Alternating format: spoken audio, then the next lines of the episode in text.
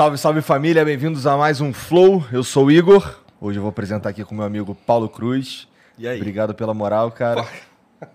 A honra é toda minha, né, caramba? Tô aqui, ó, trêmulo. que Trêmulo. mentiroso. Dois mitos aqui diante de mim, eu tô pá. E é que hoje eu vamos vou conversar fazer? com ele, com o Eduardo Cobra, que eu vou chamar só de Cobra, tá?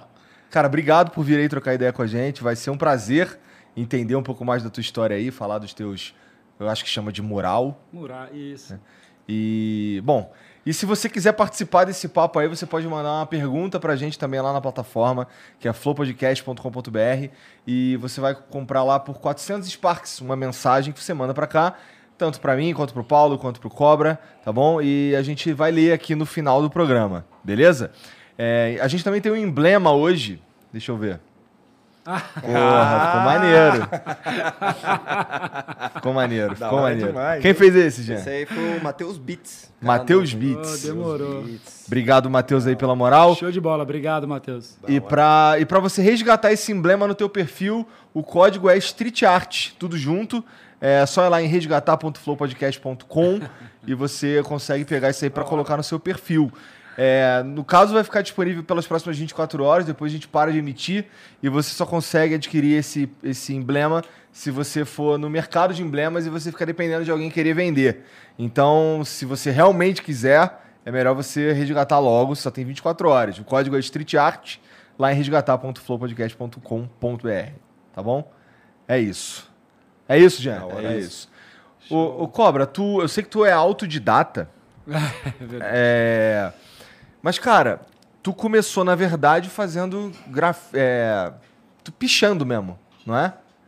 Como é, que, como, é que, como é que foi essa fase da tua vida? Por- Porque, assim, um bagulho que eu, que eu, não, que eu não, não sei, entendo muito bem, na verdade, é sobre a cultura que tem por trás da pichação, disso aí tudo. É, o, o, que, que, o que, que levou você pra esse pra pichação? Bom, é, obrigado pela oportunidade. também. Obrigado por vir. Legal, bacana. Obrigado, prazer estar com vocês. É uma história, na real, de 1987, tá? Ali que eu comecei na rua. Comecei a fazer, espalhar o meu nome pela cidade. e tal. Cobra. Cobra. Mas antes disso, o interessante é que antes disso, três, quatro anos antes, na escola, eu já tinha essa aptidão para o desenho. Então, assim, é, eu não sou apenas um autodidata, eu também sou um aluno que não era dos melhores, sentava lá no fundão e tudo mais e tal. Então, enquanto os professores estavam lá passando as matérias e tudo, eu estava lá Tava desenhando, desenhando. viajando, olhando, olhando, sentado lá no fundão, olhando pelo vidro para a rua e tudo mais, no bairro do Campo Limpo, né? Específico ali no Martinica, uma escola chamada Maurício Simão.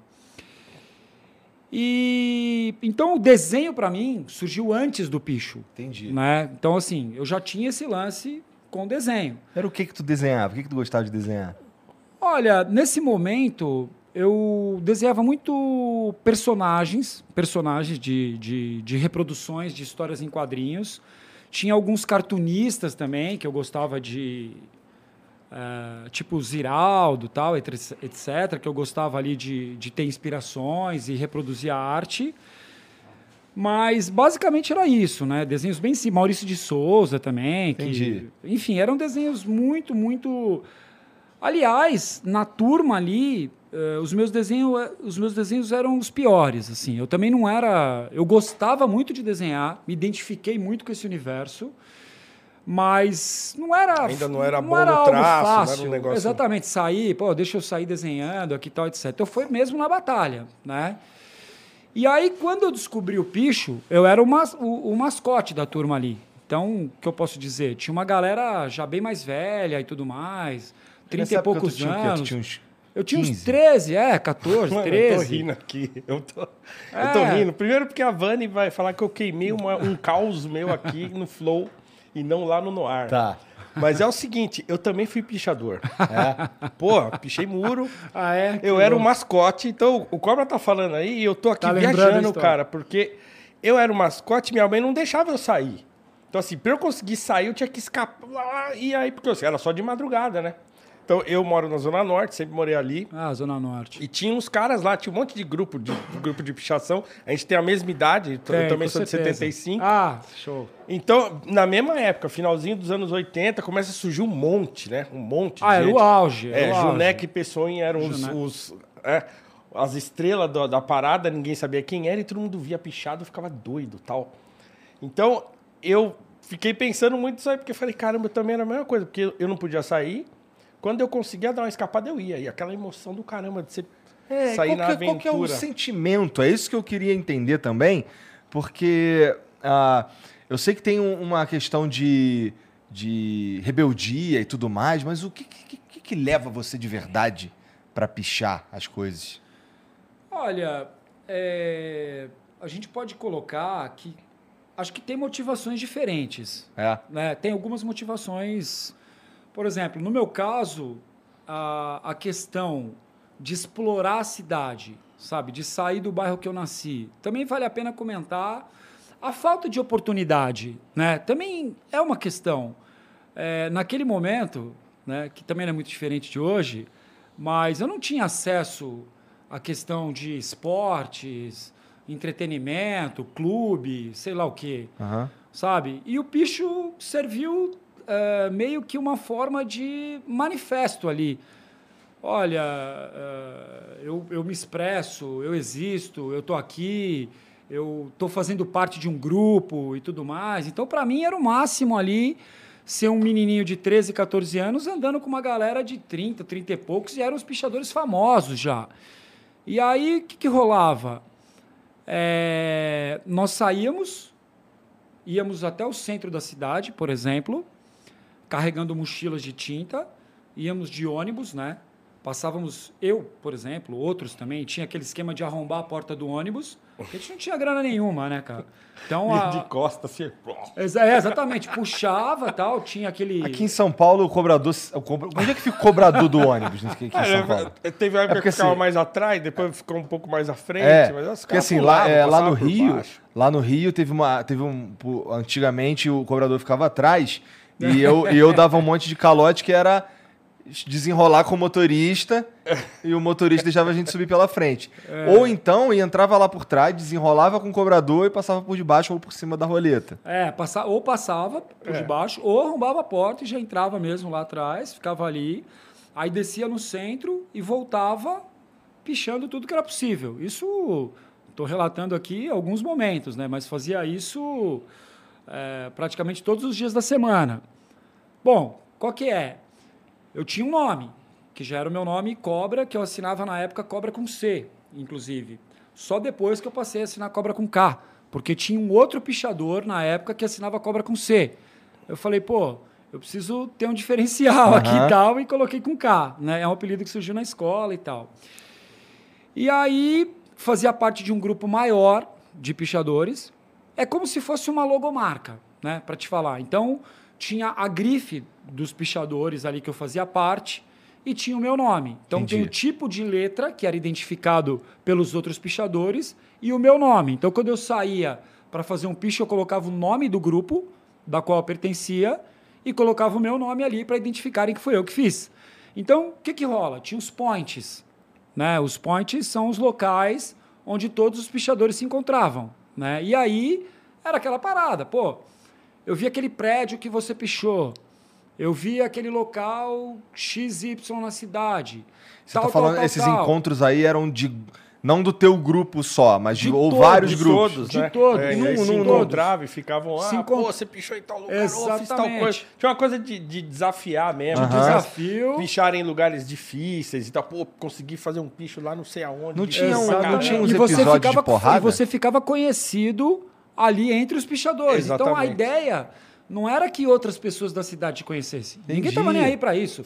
A ideia era o grupo. a ideia era o grupo. Então a outra galera que picha também vai falar, meu, enfim, É. você acaba se destacando ali dentro do grupo, né? Entendi. Mas sim, com certeza.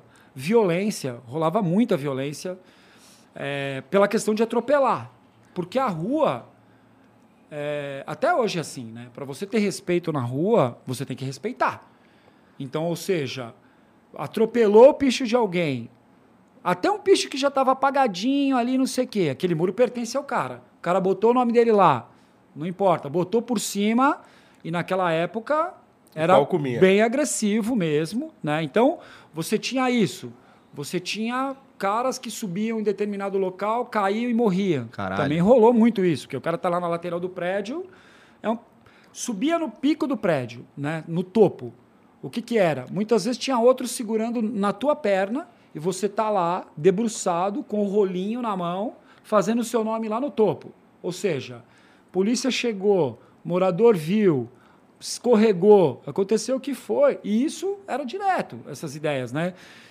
E, e aí eu fazia isso tudo de forma, é, como que eu posso dizer, oculta da minha família, obviamente. Então meus pais foram descobrir que eu estava nesse rolê é, na delegacia, Entendi. né? Foi, foi dessa maneira. Foi desse jeito. É, foi desse jeito. Da né? primeira vez que tu foi pego alguma outra vez? Fui pego três vezes, né? Fui detido três vezes fazendo isso. E essa época a perseguição era, in- era, já- era o Jânio, né? Era implacável. Era, era isso e skate, velho. Era implacável. Meu, corria dos guardas do Jânio que eles vinham, tomavam skate. eu- é, Meu, era Com um bagulho louco. Tu chegou aí preso por causa disso também, Paulo? Não, mas, mas assim, corri muito de guarda do Jânio com skate. O bagulho era louco demais. Meu Deus do céu. Era, era. E a polícia era. batia mesmo nos Ba- caras. Pô, exatamente. era feio o negócio.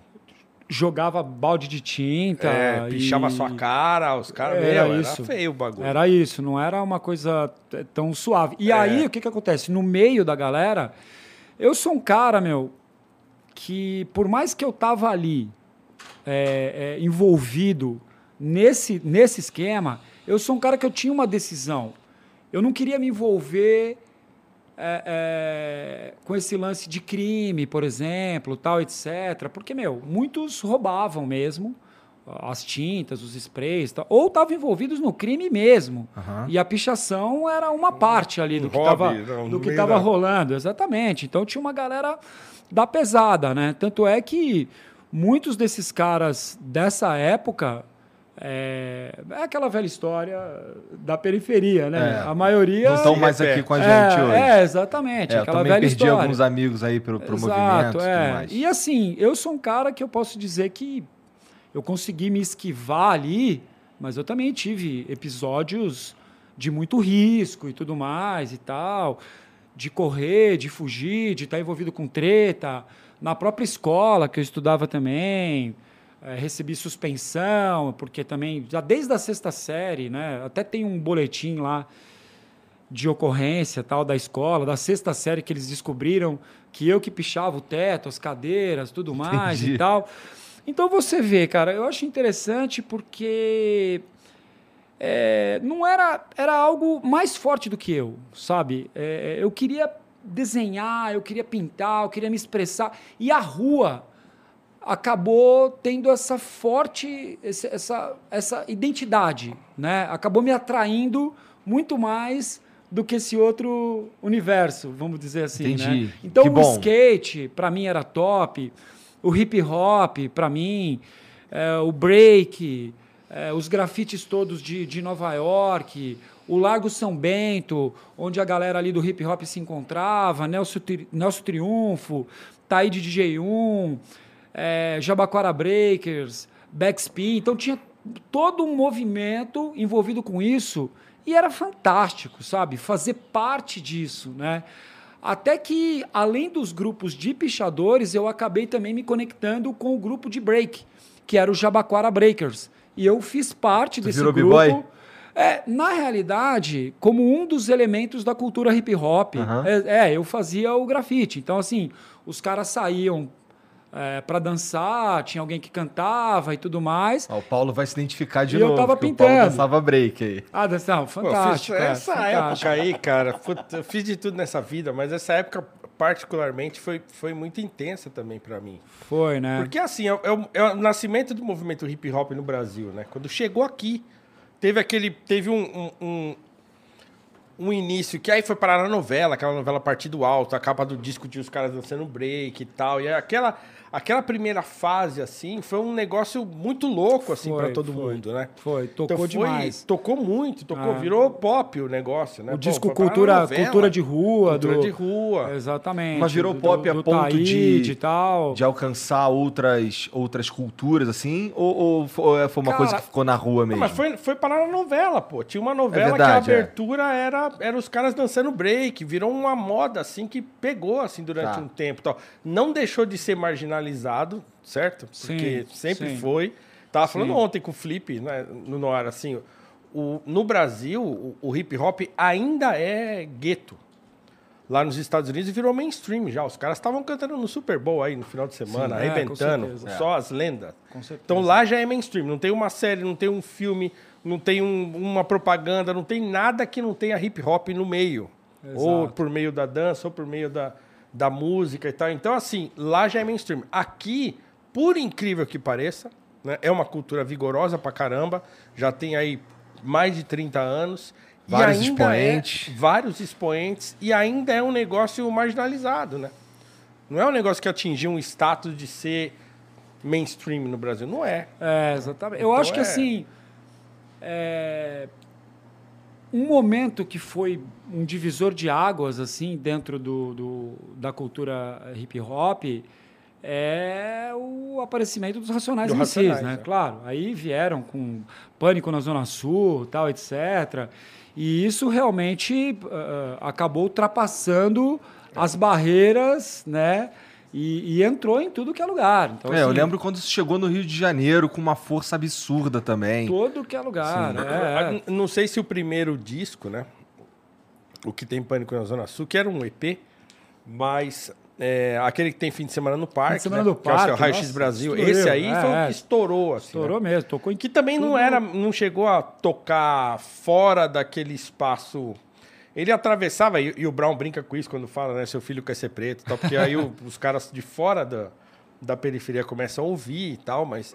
Cara, eu lembro quando eu tava dentro de um baile da Chic Show, e a primeira vez que tocou pânico na Zona Sul, o baile parou, assim. Pô, o que que tá acontecendo? O que que é isso aí? Isso aí já não é mais aquilo que a gente tava ouvindo até agora. É. Mudou o jogo, né? É verdade. Então, Interessante. é, É um impacto sim. do caramba, assim, que teve esse negócio. Na mente Foi. de quem viveu aquilo ali naquela época, pô, não tem Foi, completamente. É, porque você via ali nas letras relatando o seu dia a dia, né? É. Você Então, se vê assim, representado, de certa forma. Totalmente, totalmente. Então, tava ouvindo aquilo e falei, meu, é isso que acontece, é isso que eu tô vendo, é isso que eu tô vivendo, é essa dificuldade que eu tô passando, X, Y. Então, a identificação era direta, né? Imediata. E, e teve uma mudança muito grande no, no pensamento também, né? Porque foi uma outra forma de contar a história das ruas, né? O que estava acontecendo, como que era, qual era o dia a dia, a dificuldade, o preconceito, o racismo, a violência, tudo que, tudo que acontecia estava sendo relatado ali. Então era muito difícil você estar na rua naquele momento e não se identificar É. com, com, com isso que estava acontecendo, né? Então, para mim, realmente é, fez parte de toda a minha, o meu Construção, desenvolvimento, né? a minha É. construção, o meu trabalho e tudo mais, na rua mesmo. Eu não tinha uma, uma como que eu posso dizer assim, uma, uma, uma luz no fim do no, no, no final do Um túnel. Uma- objetivo uma- uma- um claro, né? É, um objetivo. Ah, quero ir para tal lugar. Tem, é uma referência. Uma fala assim, referência. pô, tal fulano pinta, olha isso, olha o que que é possível, olha que, olha que coisa. Eu, espontaneamente, simplesmente por gostar de, de, de pintar, gostar de arte, eu falei, meu, eu vou seguir fazendo essa parada independente do que aconteça, sabe? Independente de estar pintando na rua e a galera achar que é um vagabundo, sabe? Pô, esse cara é um vagabundo. É, porque não trampa, né? Independente das questões dentro de casa, né? Porque assim a- a- a- tomou uma tal proporção que, sei lá, 17 anos eu já estava morando sozinho e tudo mais, sem grana nenhuma para pagar aluguel, para pagar comida, ganhava cesta básica para sobreviver, é, vivia com agiota, ó, me empresta grana no final do mês. Eu não tinha como sobreviver mesmo de, de arte ou alguma coisa parecida com isso. E A gente tá seguia falando de quê? Final dos anos 80? É, no, no, 90, né? 90 e pouco, Tá. assim, já é, explorando, pintando na rua.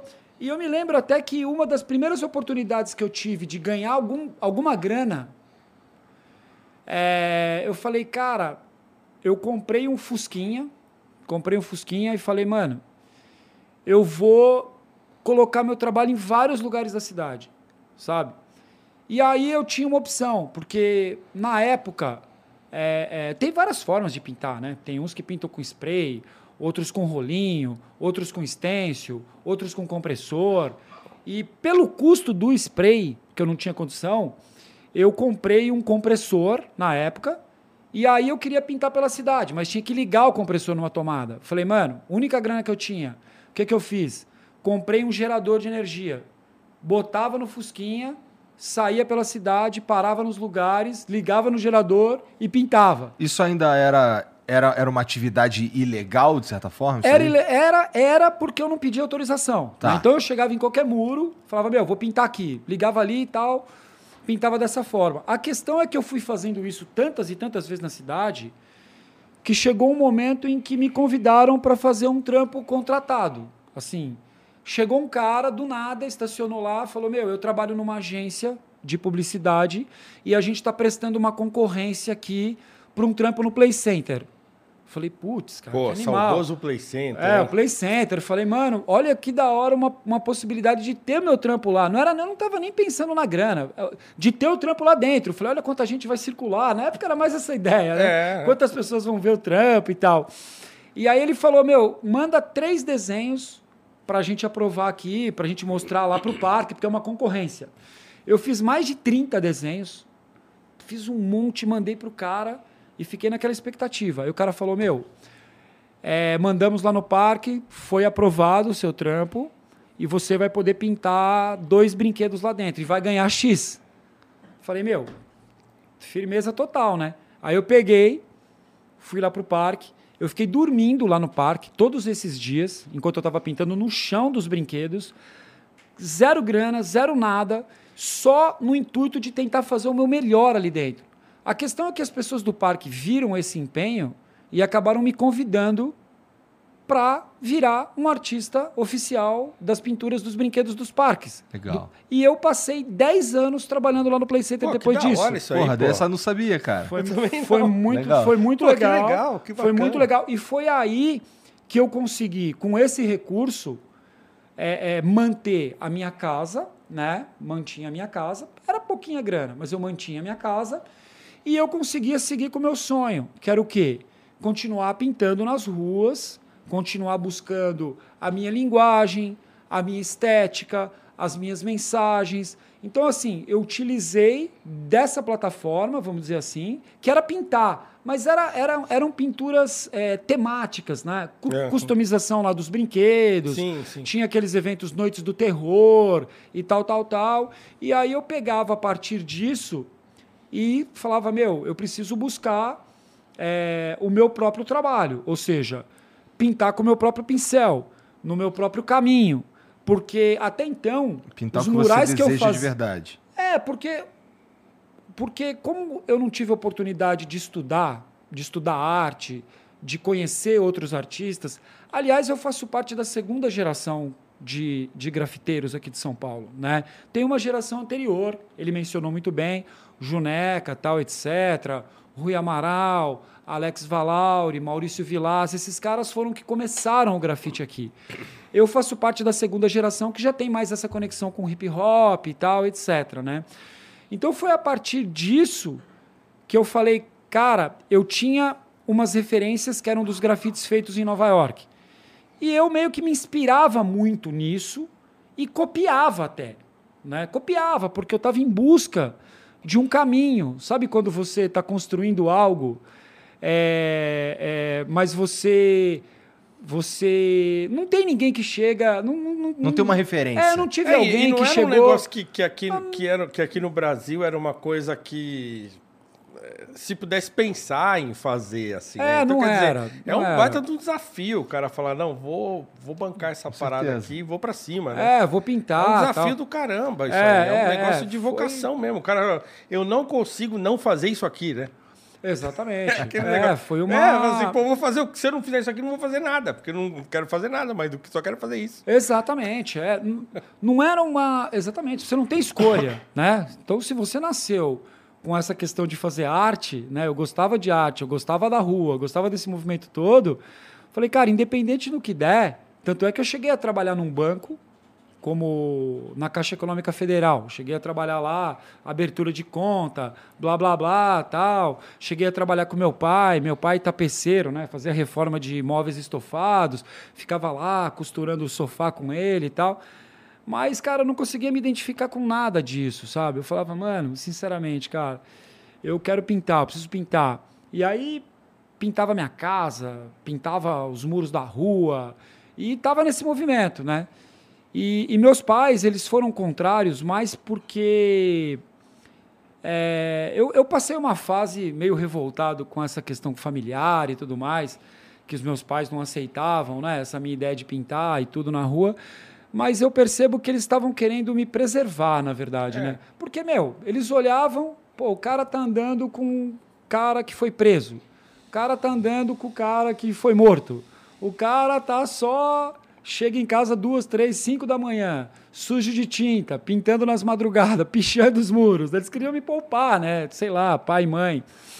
E aí eu tive que lutar mesmo, passo a passo, sem nenhuma perspectiva, né? Como eu estava falando, sem nenhuma referência, e fui construindo isso dessa maneira, né? Então, é, até chegar num ponto que eu falei, cara, a partir daqui eu preciso colocar outros valores nos murais, sabe? Eu preciso começar a pegar essas experiências que eu tive na rua, os episódios que eu assisti de racismo dos meus amigos, de parceiros que estavam comigo, episódios de violência, sabe? Gente que estava se perdendo ali naquele caminho, né? É, é, ou optando por atalhos, né? E, e, e isso sendo oferecido o tempo todo para todo mundo e parecendo que aquilo é, é, era mais fácil. Segue por aqui, segue por aqui, segue por aqui e tal.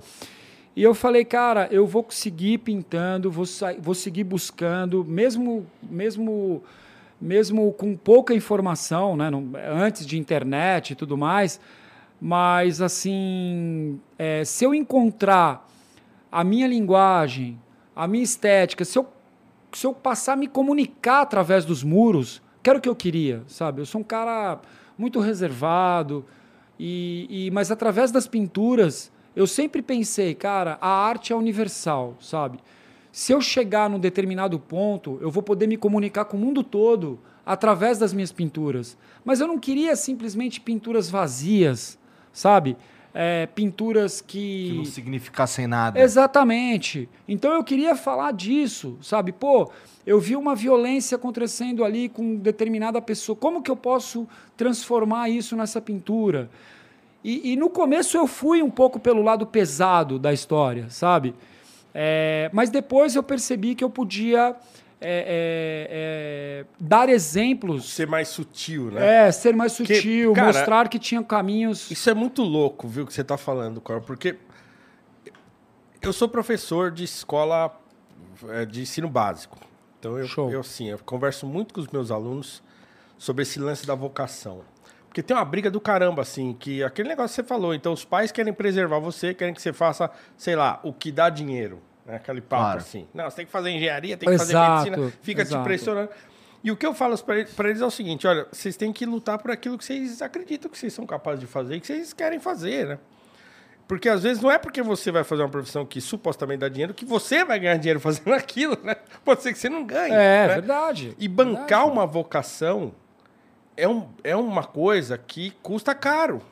Demora para Especialmente quando essa tua vocação ela não é exatamente ortodoxa. Né? Exatamente, né? exatamente. E, e, o lance do, do cobra é esse.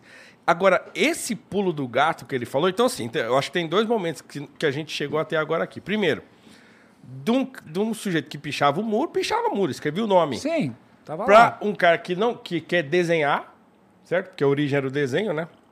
Não, eu quero desenhar na parede, eu não quero Exatamente. mais escrever meu nome. Vi que era possível desenhar. Vamos desenhar. É.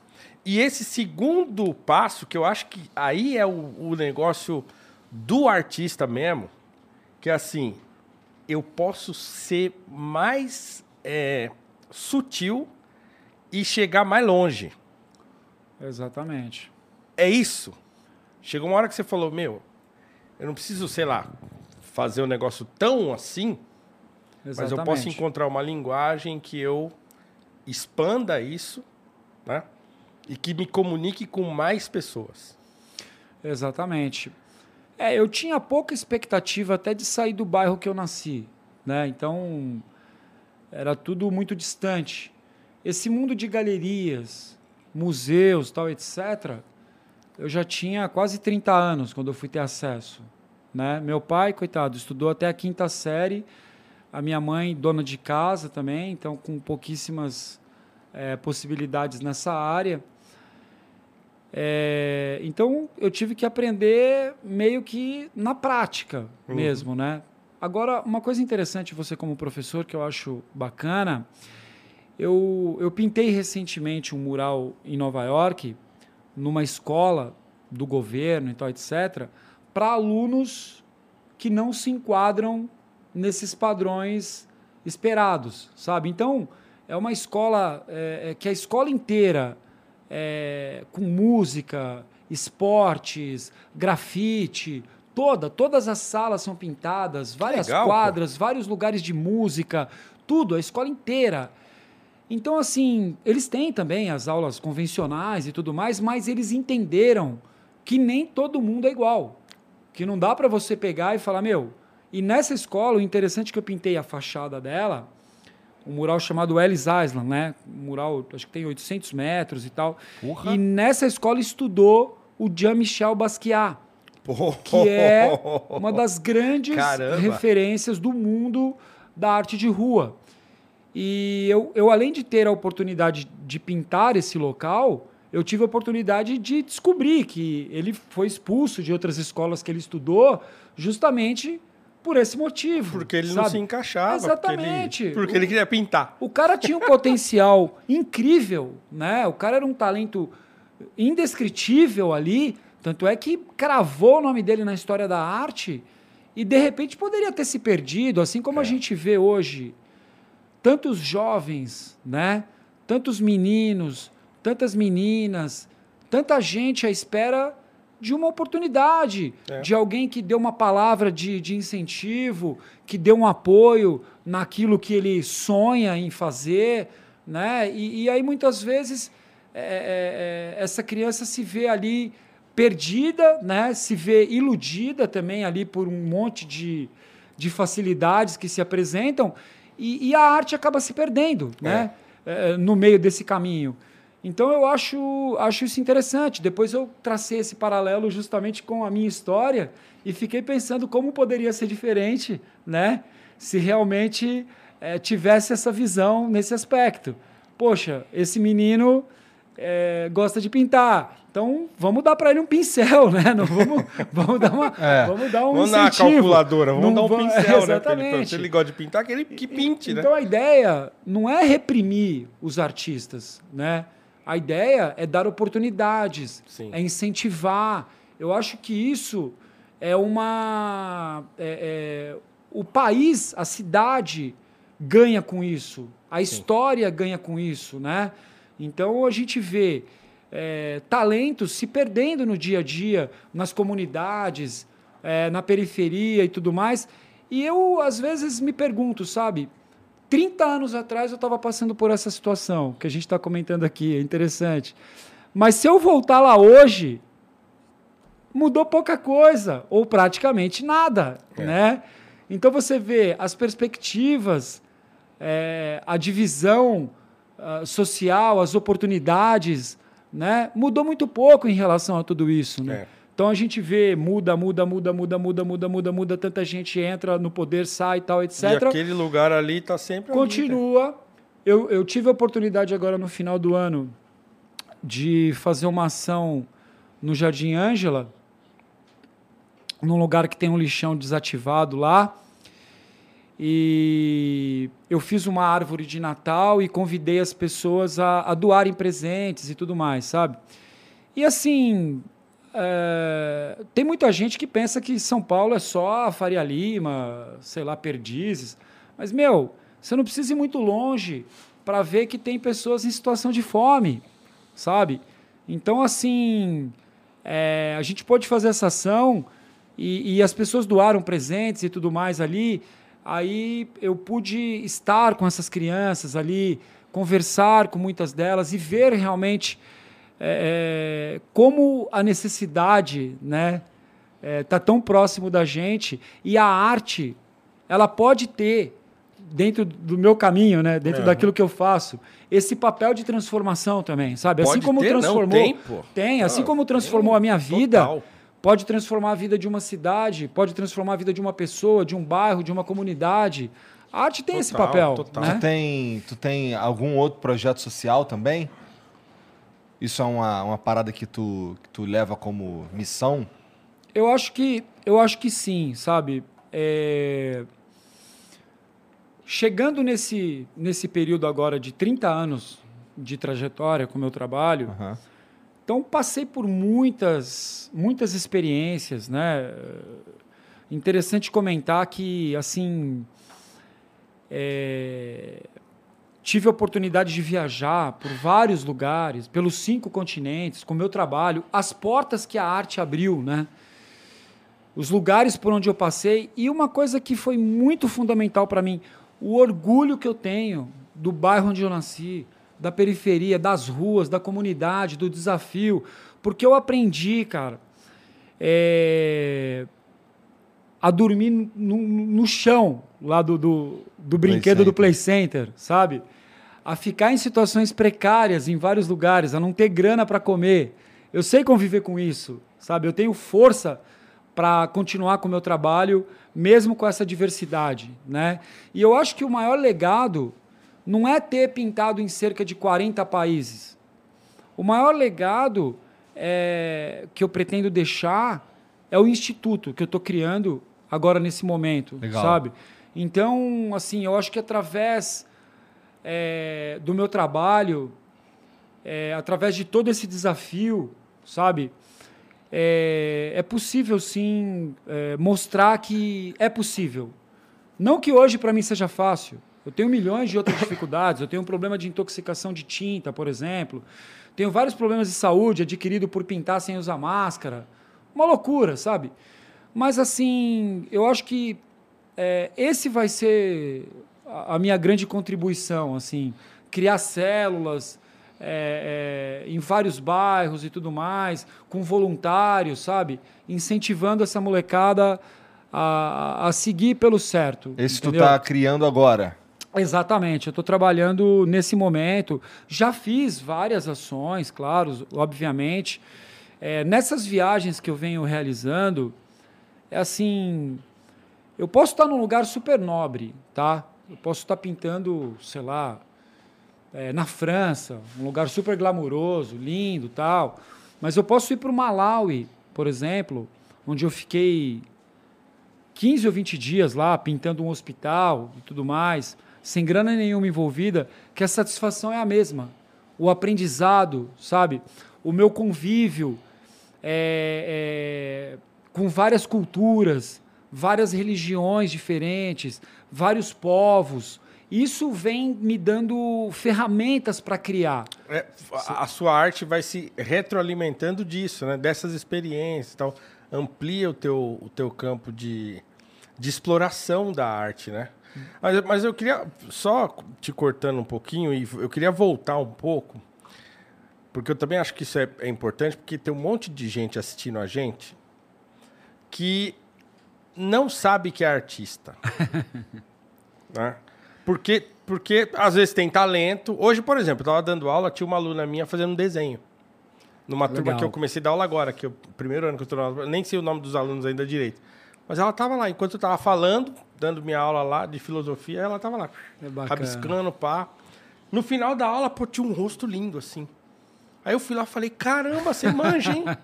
Você manja disso aí. Ela, ah, obrigado. e Tal. Eu falei, pô, muito bonito, pá, não sei o quê. Então tem muita gente que tem talento e, e que tem um monte de habilidades, assim, que não são, como a gente, como você mesmo disse, ortodoxas, né? Mas que elas também não sabem o que fazer com aquilo. Quando que pra você foi o negócio assim, sou artista? Assim, é, não é mais qualquer coisa. Não é mais só pintar a parede. Eu sou um artista. Quando que você se convenceu disso? Teve um momento assim que você falou, é ag- agora eu entendi o que, que eu tô fazendo. Olha, é, foi um processo, ah, primeiro, interno, né? assim como é até hoje. Ou seja, toda essa construção, toda essa luta, toda essa repreensão que eu tive, eh, todas as palavras contrárias, todas as pessoas que colocaram obstáculos, eh, toda a falta de conhecimento também, sabe? Porque dependendo de onde a gente vem, a gente tem que lutar cinco vezes mais, 20 vezes mais. Quando eu falo aqui que eu sou autodidata, realmente, eu não vou saber chegar aqui para você e citar o filósofo X, Y, a poesia X, Y, Z, assim como eu viajei pelo mundo inteiro sem saber falar inglês. Então você vê, A linguagem foi a arte, né? Exatamente. É, é muito louco isso, né? E assim, os meus próprios pares, ou seja, os outros artistas, eles me criticavam pra caramba. Me excluíam totalmente. Sabe por quê? Porque é o seguinte, eu criei o meu próprio método de sobrevivência na selva. Tipo, foi isso. Então, assim, cara, eu não tenho como pagar minha conta de água e de luz. Beleza. E aí? Eu não tenho mamãe, papai que vai chegar lá, ó, toma aqui, filhinho, ó, tá, pá. Não tinha isso. Então eu falei, quer saber, cara? Tem a escolinha do tiozinho ali, tem a oficina mecânica, tem a. Como é o nome lá? Hortifruti. Ó, quero que você desenhe aqui um carro do Batman. Eu ia lá e desenhava. Ganhava uma E graninha. eu ganhava uma grana. Eu ia lá e fazia X. Eu sobrevivia, sabe? Eu estava na sobrevivência. É, eu tinha um sonho. Então, talvez, muitas dessas pessoas estejam agora justamente se perguntando isso, né? É. Poxa, e aí? Eu não quero ser, sei lá, eu não quero ser advogado, eu não quero ser isso, eu não quero ser aquilo, eu quero ser artista, eu quero seguir fazendo com talentos manuais, ou eu quero cantar, eu quero ir para o teatro, eu quero ir para o cinema. Acho que é isso, cara. Encontrar uma forma de sobrevivência e seguir no seu sonho. Não parar, não desistir. E até o fim, até o último momento. Para mim, eu não tenho opção. Entendeu? Algumas pessoas falam, É pô, isso. cara, você tá com 46 anos. Não, firmeza, eu tô com 46 anos. Graças a Deus, eu subo a minha escada, tô lá, pum, subo a escada, vou no andame, tô no sol, tô na chuva, tô aí, tô na rua, pego avião, viajo, tenho meus problemas de saúde. Eu não parei e eu não pretendo parar. Se chegar o dia de amanhã, não tô conseguindo mais subir a escada, então eu vou pintar um muro menor. Não tô conseguindo pintar um muro menor, então eu vou pintar uma tela. Mas eu não quero montar um negócio de alguma coisa. Comprar tá um, ligado? um É. posto de gasolina. É, com- é, sei lá, montar uma barraca de vender churros. Eu não quero fazer isso, cara. Eu quero seguir pintando. Então, assim, se você tem isso dentro de, de- de você, dentro do seu coração, dentro da sua alma, você sente isso, tem que seguir. Eu acho que foi assim para você. Não é à toa que hoje você é professor, está inspirando pessoas, né? Está ajudando pessoas. É, é, não é à toa que, que o programa aqui existe. Isso aqui é construído. É. passo a passo. É uma batalha, é uma luta. São degraus e degraus e degraus e degraus. É ou não é? Então, assim, eu sou um cara que eu acredito no trampo. Entendeu? Para mim, velho, sucesso hoje tá ligado eu estar com meu filho, que é o Pedrinho, que tem cinco anos. Para mim, sucesso é poder estar com ele. Sucesso é respeitar a minha esposa, estar junto com ela. Sucesso é poder ter força para subir o andame, para pintar, entendeu? Então, assim, eu acredito muito nesse lado. Eu sou um cara que eu já fiz muita besteira também, sabe? Assim, não saindo muito fora do assunto, Não, mas. mas, por exemplo, eu bebia pra caramba. Eu andava com garrafa de, de cachaça do lado, do- no carro, para onde é que, é que eu ia. Eu viajava para os países, eu chegava nos lugares, a galera já, meu, vamos numa festa aqui, vamos aqui, vamos. Eu não conseguia nem pintar no dia seguinte, velho. Você eu parou? Eu estragava todos os meus trabalhos. Parou Não, de beber? Então, assim, eu pegava minhas oportunidades que eu tinha, que eram oportunidades de ouro, e desperdiçava. Isso que eu tô querendo dizer. Aham. Então, assim, não desperdice a sua chance, entendeu? Não desperdice a sua oportunidade. Lute por ela, sabe? Batalha, não importa a sua origem, não importa, não espera é, governo, não espera X, Y, Z. Maravilha se um dia a gente chegar nesse ponto. Mas estamos a anos-luz desse ponto, entendeu? Então agora é o seguinte, meu, bola para frente, cabeça erguida, lutar, batalhar. A internet está aí, não é só para XY, tem muita fonte de conhecimento, né? Hoje na arte, eu consigo simultaneamente aqui ver o que um artista está fazendo na China, na Europa, nos Estados Unidos, consigo absorver informações boas. Também tem isso, né? Sim. Absorver conhecimento, evoluir, porque assim, o que eu não tive a oportunidade de aprender na escola, eu estou aprendendo na prática, né? Ser autodidata não significa que eu sou contra, muito pelo contrário.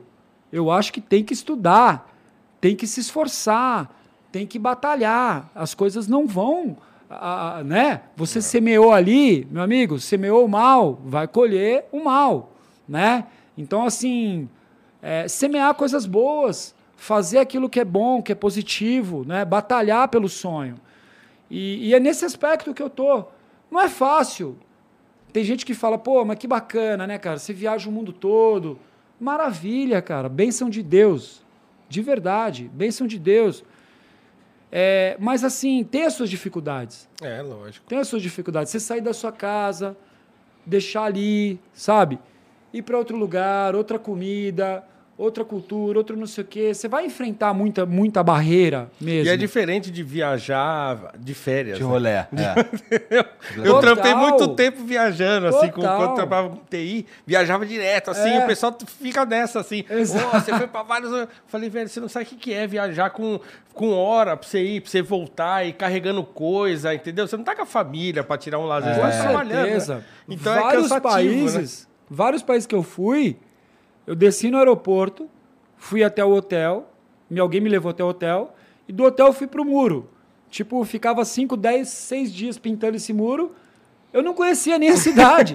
Só Cara, aquele muro. Aquele muro juro. conhece bem. De verdade, não aparecia um santo lá e falava assim: Meu, você tá ligado que aqui tem o Museu X, tem lá o rolê pra você fazer? Eu não. Nada. Eu, é, eu- sei lá, eu era tão.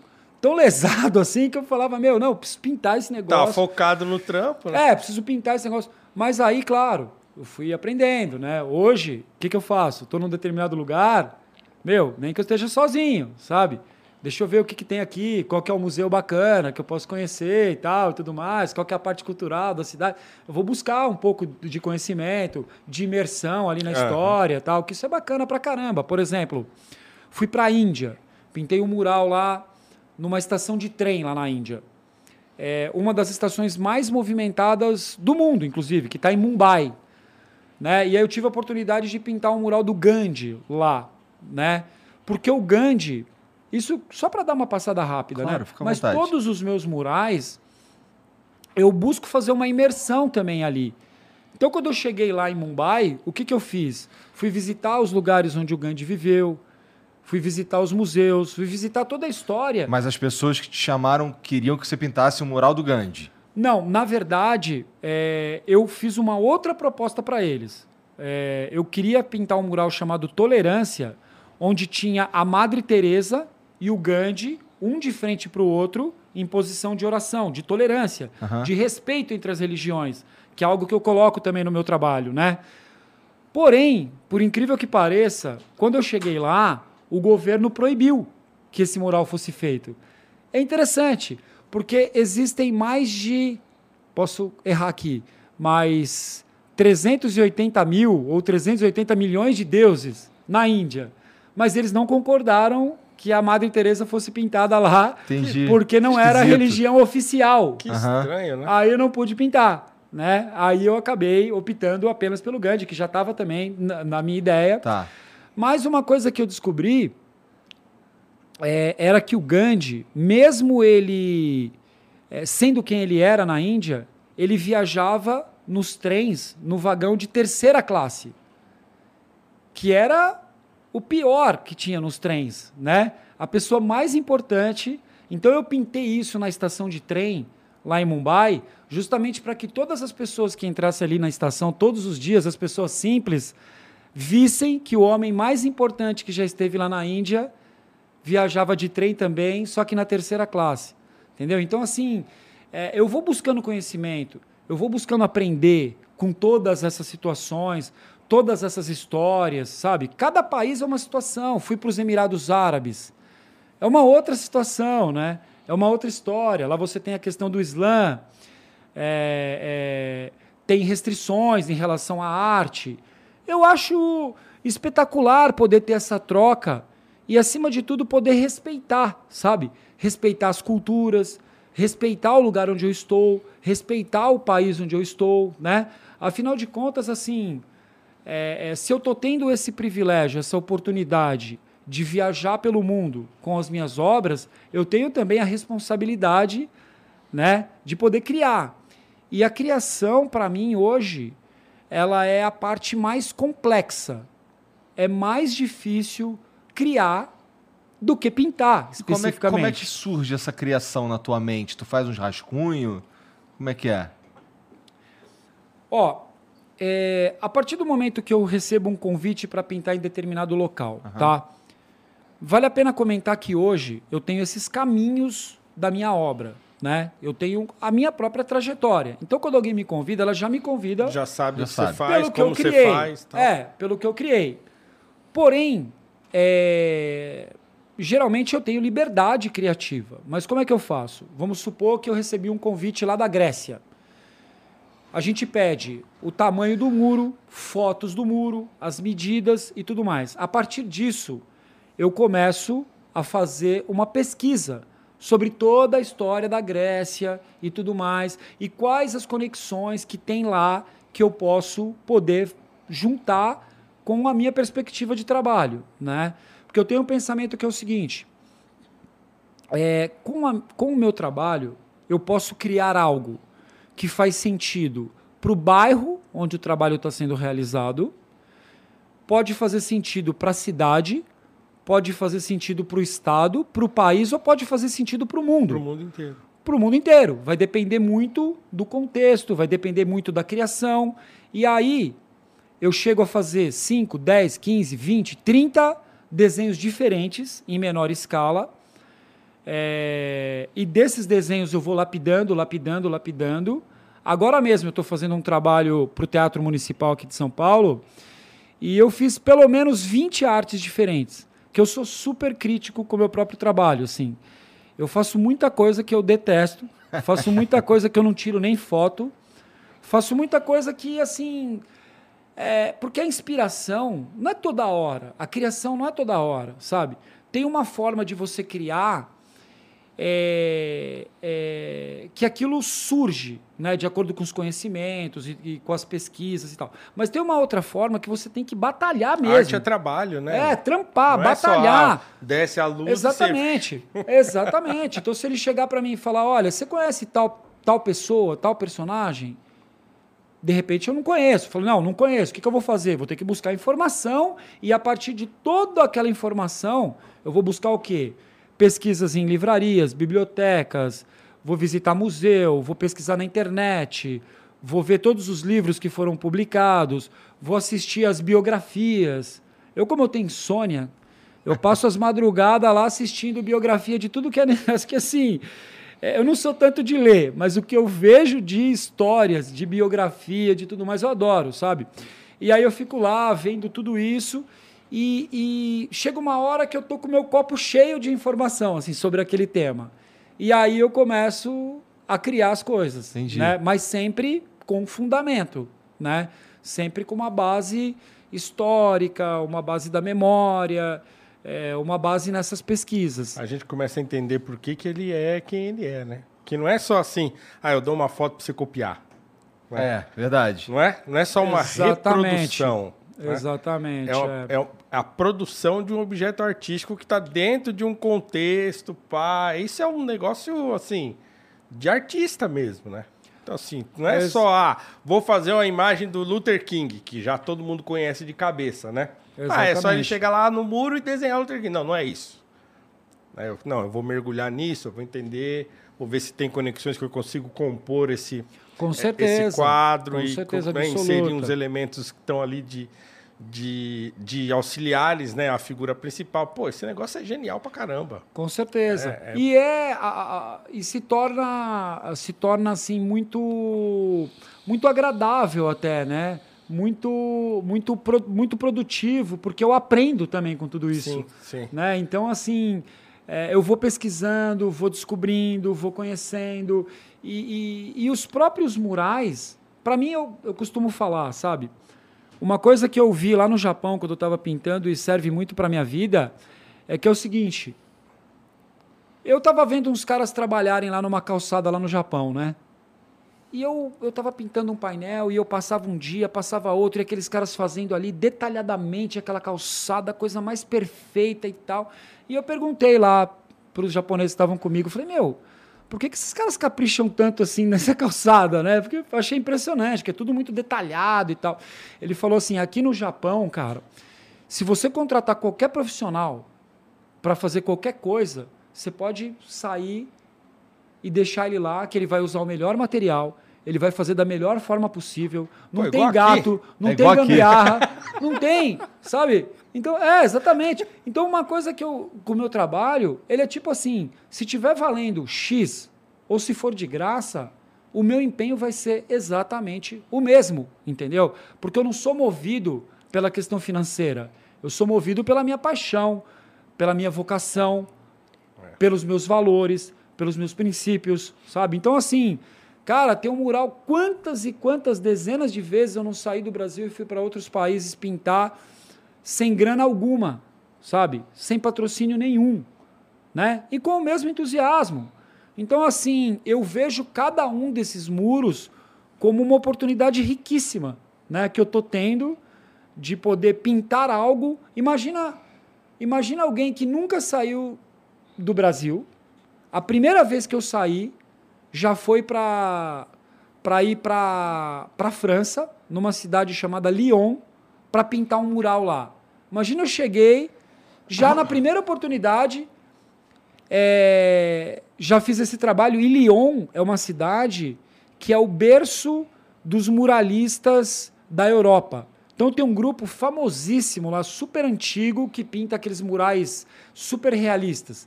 Tive contato com esses caras, fui no estúdio deles, aprendi pra caramba ali com essa troca.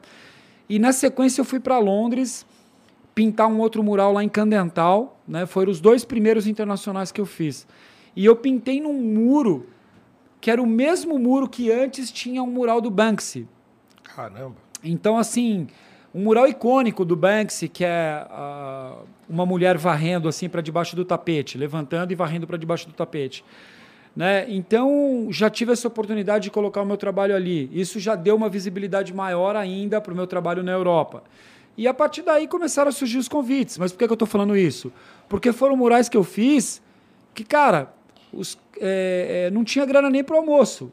Tava um frio de congelar os dedos, né? Eu falei, eu vou ter que enfrentar isso, né? Então, assim, se eu conseguir passar por isso, com certeza vai ter um resultado lá na frente. Se eu arregar, né? Se eu me sentir... é, uma coisa que eu nunca fui é, é covarde, sabe? No aspecto... Cara, você tem um prédio de 100 metros de altura para pintar. Você tem um mural X em tal país. Tem uma condição Y, Z. Eu sempre fui para cima, sabe? Sempre fui para cima. Sempre tive esse ímpeto. Falei, cara, é como se fosse uma missão também, sabe? E hoje eu vejo de uma forma mais ampla ainda. Essa missão, é, eu acho muito interessante, você falou do Martin Luther King, que o Martin Luther King é um cara que ele tinha uma missão, ele tinha um propósito, ele tinha uma mensagem, mas ele se transformou na própria mensagem Sim. que ele colocava, né? Então aquilo que ele falava, que transformou a vida de muitas e milhares de pessoas, não só nos Estados Unidos, mas no mundo todo, é, é uma fonte de inspiração. Né? Então, por isso que hoje eu falo, não é uma questão de pintar, é uma questão do que vai ser pintado, qual é o tema, qual é a história. Então, eu quero conscientizar através dos meus murais, sabe? Nos últimos anos, a gente tem visto cenas de racismo. Isso é horrível. De que forma eu posso transformar essa consciência? usando da ferramenta que eu tenho, que são os meus trabalhos. Muitas vezes criando é, alguns painéis retratando personalidades que foram importantes para a causa, como Martin Luther King, como Nelson Mandela e etc.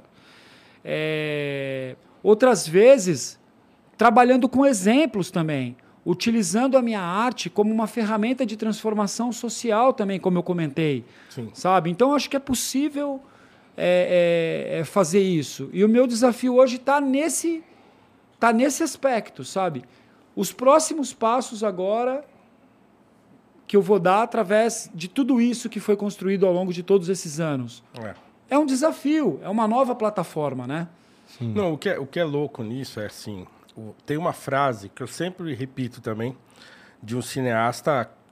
Um cineasta que não fez poucos filmes, se não me engano, seis filmes ao total, que é o Andrei Tarkovsky, um cineasta russo. E ele tem uma frase no, no livro dele que chama Esculpir o Tempo, que ele fala: o artista ele é um servidor. E ele está sempre tentando pagar pelo dom que, como que por um milagre ele recebeu. É isso que você acabou de contar aqui, cara. É o cara que, assim, não importa se tem dinheiro, se não tem dinheiro, não importa se eu vou dormir no chão, se eu vou. Não importa. O que importa é que eu preciso pintar. É verdade. É, verdade. mano, eu preciso Exatamente. fazer esse negócio. É claro. entendeu? Ah, mas não É tem claro. dinheiro. Não interessa, entendeu? O cara passa mal se ele não fizer aquilo ali. É, é um incômodo no interior, né? É. Como eu falei para você, eu nunca tinha passado é, com essas viagens todas. Eu tava ficando seis meses fora, oito meses fora, doideira. Eu cheguei a sair de um país para outro, de um continente para outro, viajando que nem doido. Isso tu já tava casado. já, já casado. Caralho. É, casado. É. Eu tô com a Andressa há 18 anos, na verdade, estamos casados há uns 10, pelo menos. Então ela sofreu também. Sofreu, Aguenta nossa, bem. cara. Aguenta bem. Eu só tô aqui. Obrigado, Andressa, realmente, porque ela me aguentou, porque eu também sou BO. Mas assim, hoje eu tô, hoje eu tô muito melhor. Hoje eu tô muito melhor. Hoje né? tu não mas, faz mais essas Mas ela de foi oito meses. guerreira, ela foi guerreira pra caramba. Mas tu ainda viaja bastante, não viaja? Eu tô, eu tô, tô viajando bastante, tô viajando bastante, né? Como eu, como eu falei, eu tinha 40 convites internacionais pouco antes da pandemia. Tava É, a lidando gente ia com tudo chegar isso. nisso, é. Como é que foi essa Exatamente. Tava lidando com isso. Tava num momento, cara, esplendoroso, sabe assim? Falei, olha só o fruto do trabalho e convites espetaculares. Porque eu sou um cara assim, eu tô aqui agora. Daqui a pouco alguém manda uma mensagem. Mano, tem um mural lá na Coreia. Falo, velho, vou pra Coreia, mano. Tipo assim, vou ter que ir lá. Não, mas como é que não? Não sei, vamos dar um jeito. né? E eu sou muito assim, eu não consigo recusar. Eu tenho dificuldade de falar não quando está relacionado ao meu trampo, sabe? Que eu falo, não, cara, eu vou ter que dar um jeito de fazer isso tal. E, e aí eu tinha esses convites, a maioria foram cancelados, né? Por, entrou pandemia, não sei o quê. Eu estava passando por um momento pessoal muito delicado também ali e tal, né? Justamente porque eh, a minha esposa estava grávida e tal. E aí o bebê nasceu, a Catarina acabou falecendo 12 horas depois. Aí no mesmo mês eh, começou a pandemia e tudo mais. Cara, eu não sei, eu entrei num, num- num- num- numa coisa que nunca tinha acontecido comigo, um pânico, assim. Ah, mas não tem nem. Uma, é, que, Pô, eu, que eu comentei, de né? Deus, que a gente né, estava falando, uma depressão profunda, assim, fiquei. Totalmente Fiquei num, num né? estágio, assim, deplorável, com problema respiratório. Cara, fiquei mausaço. Teve até um médico que falou que tinha que cortar partes da minha. tipo, não tem nada a ver, mas ele queria cortar partes da minha costela, porque disse que a minha costela estava oprimindo o meu pulmão. No final não era nada Ô, disso. louco. Mas Ainda bem beleza. que ele não fez, ainda né? Bem que ele, ainda bem que eu não fui. Exatamente. De açougueiro Não, porque eu aí, pô. melhorei, é. Porque eu melhorei. É muito louco isso, muito louco. Passei vários médicos, que eu tinha uma caixa de remédio lá que eu tava tomando. Eu falei, meu, puta, tava, tava doidão. E eu fui só me afundando. E eu fiquei em casa nesse período, né? Acho que foi, nos últimos anos, o período que eu mais fiquei em casa. Seis, oito meses tal. Imagina um cara que tava Tava a milhão. na atividade a mil, viajando E esse pra tempo caramba. inteiro aí sem pintar. É, fiquei em casa. é, Eu não conseguia fazer muita coisa porque estava doente também, né? Então não estava conseguindo. Mas, cara, virou uma chave para mim, sabe? Nesse momento. E eu falei, meu, cara, é o seguinte, velho, é, esse sonho do instituto, sabe? Essa parada toda, eu falei, velho, eu vou começar a colocar a minha obra. Não era questão de ficar no ateliê e pintando coisas menores, sabe? Eu falei, eu vou fazer algumas obras e vou buscar reverter isso de alguma maneira é, para a cidade. E aí eu comecei a perceber que meu, minha situação realmente estava deplorável, estava difícil. Mas, cara, milhares e milhares de desempregados, pessoas passando fome, literalmente, né? A gente passa qualquer lugar que a gente passa aí É, tá fácil de achar, né? tá Infelizmente. infestado de, de, de gente, famílias inteiras e tal. Eu falei, meu, é, criei uma arte. A gente conseguiu. Não estou falando isso para, tá, hipótese nenhuma, assim, para me engrandecer de forma alguma, mas para inspirar realmente as pessoas que é possível a gente fazer algo pelo próximo, né? Claro. Então, com uma obra que eu criei, a gente pôde beneficiar 20 mil pessoas em situação de rua. E a partir disso eu fui criando outras obras. Eu fiz um cilindro que a gente transformou em usinas de oxigênio, é, vendido por 700 mil reais. Mandamos para Manaus. Pô, É, acredito muito mais nisso do que no governo, Eu pô. também. Mas não eu é? também. Fui então não é pra criando. se engrandecer, é porque Fui assim, você pode fazer muito mais e faz.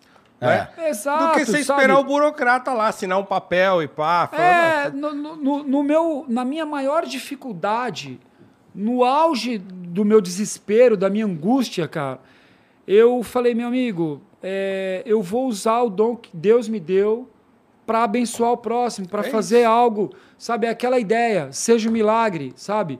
Faz algo, faz algo. E quando eu comecei a me mover, sei lá, algo começou a mudar dentro de mim, sabe? Eu teve um dia que eu tive a oportunidade de pintar um prédio aqui no, no Minhocão. Cara, eu tava mal, fui lá pintar aquele prédio. E eu tive uma ideia, velho. Eu falei, meu, eu tava muito apegado com Deus e tal, etc, né? Tô apegado ainda. Mas assim, buscando em Deus mesmo, porque eu falei, Aham. cara, os tarja preta não tá resolvendo, velho. Um monte de remédio. Eu fiz exame do coração, do, do pâncreas, do rim, do fígado, da cabeça. Meu, ninguém me tirava do pânico, velho. Aí eu comecei a me apegar e pintei um mural chamado A Mão de Deus, que refletia muito esse momento que eu tava de luto, de fundo de poço, sabe? E coloquei um- uma mão como vindo do céu e resgatando uma mão que estava no fundo do poço ali, que estava se afogando, como a minha mão, com a mão de Deus me resgatando. Então, através desse mural, que eu estava lá pintando todos os dias em cima do prédio, passando por uma dificuldade extrema, cara. E, e todos os dias eu ia até esse mural e voltava e refletindo, preciso sair disso, preciso sair, e indo, e indo, e indo, e me esforçando. E aí chegou o momento que eu tô aqui agora com vocês, sabe? Não faz tanto tempo assim, né? Tem um, um ano, pouco menos de um ano isso, e consegui retomar as minhas atividades, né? O que eu tenho que falar para vocês é um milagre. Eu cheguei a pensar, cara, eu não vou sobreviver. Teve um dia que eu deixei meu filho no sofá, cara, peguei, eu fui pro hospital três horas da manhã, peguei a, a minha mala, minhas coisas, falei assim, olha, Andressa, é, eu vou pro hospital e eu não sei se eu vou voltar. Entendeu? Caramba, cara. Com- Eu tava expelindo assim bolotas de catarro gigante, com tamanha falta de ar, contaminou todo o meu pulmão. E assim, é, para minha surpresa, o médico me liberou, mas eu continuei doente.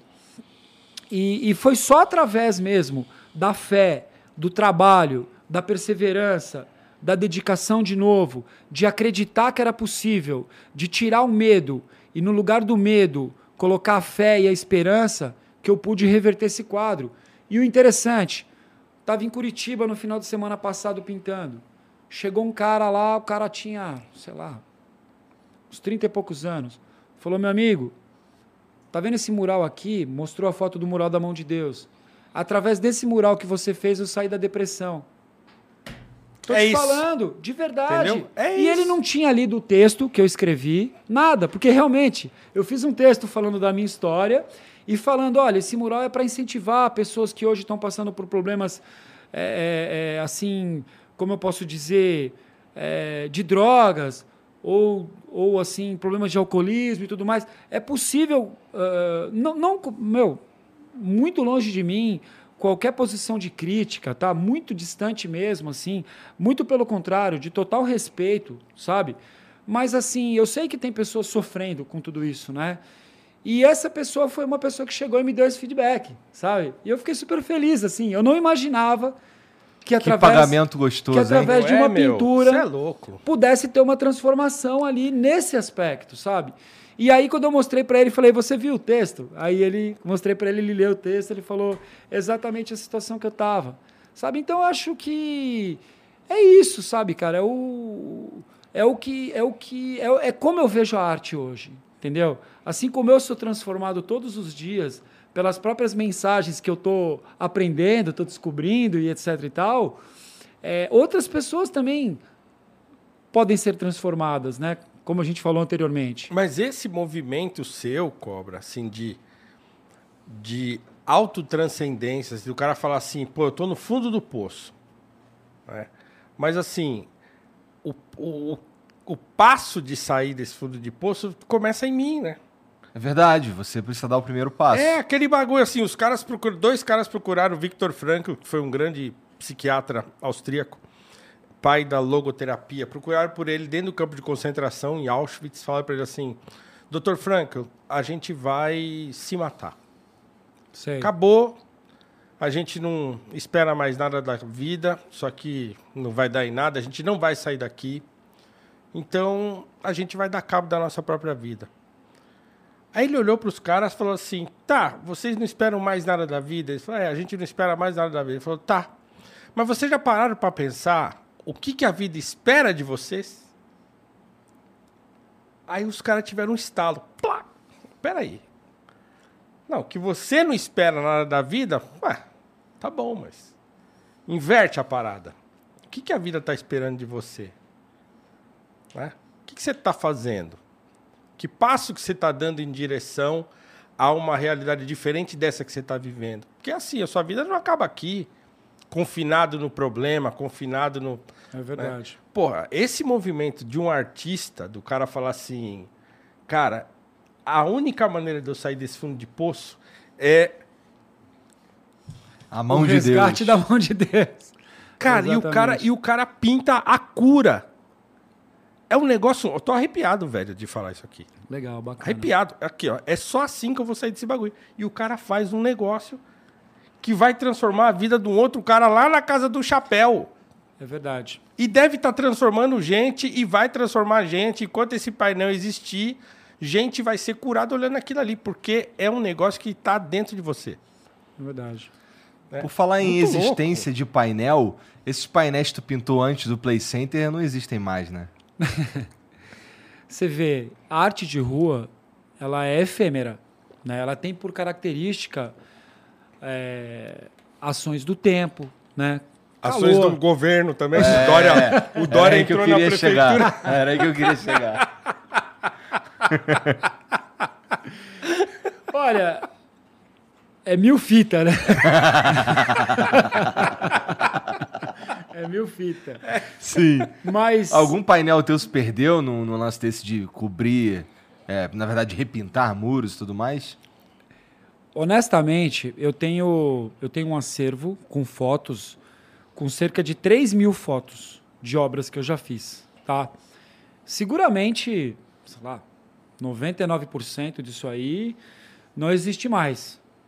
É, vai se perdendo por milhares de fatores, né? De repente um prefeito não gosta, de repente ah, o dono do prédio trocou o dono, ele apaga, de repente... Pô, o cara pagar um, um painel do Cobra é meio do caralho isso aí, né? O cara tem, dar- na verdade, tinha que adicionar o valor do, do, do- do imóvel. Assim, com todo respeito aí. E sem querer puxar teu saco. Não, mas, não, pô, é a realidade, obrigado. tá ligado? Obrigado. Pô. Mas você sabe que o que você está falando traz uma reflexão que é muito importante, realmente. Eu cheguei nesse amadurecimento que você falou agora espontaneamente, que é uma coisa que eu levei muito tempo. Como moleque, menino, pintando lá na rua, para mim, beleza. O que, que eu pensava? Mano, apagou, velho, faz outro, dia de amanhã. Mas sei lá, você vai chegando perto dos 50, acho que começa a dar uma mudada em alguma chave. Você fala, mano, peraí, velho. Eu me matei para fazer aquele É trampo. minha história, porra. Eu me matei, foi escada, foi dias e dias, foi correria, foi sol, foi não sei o quê. Tem milhões de, de coisas envolvidas, né? Aí eu comecei a pensar, meu, por que, que a gente entra no museu e tem obras lá de 100 anos, 200 anos, 500 anos? Porque tem alguém que está cuidando, Cuidando. que está restaurando, Pode crer. tem, tem um- um- alguns Tem um aspectos. trabalho, né? Tem um Tem um trabalho. trabalho tem, um- feito tem um pra trabalho. preservar, né? Claro, por isso que existem os museus, as obras estão lá, por isso que nós conhecemos. Imagina se todas essas obras que estão nos museus, alguém falasse, mano, apaga e bota outra no lugar aí. Só É. tira, apaga. Não, isso aí é descartável. Ou que deixasse lá sem cuidar, né? A Exatamente. coisa vai deteriorando. né? Descartável, descartável, não importa.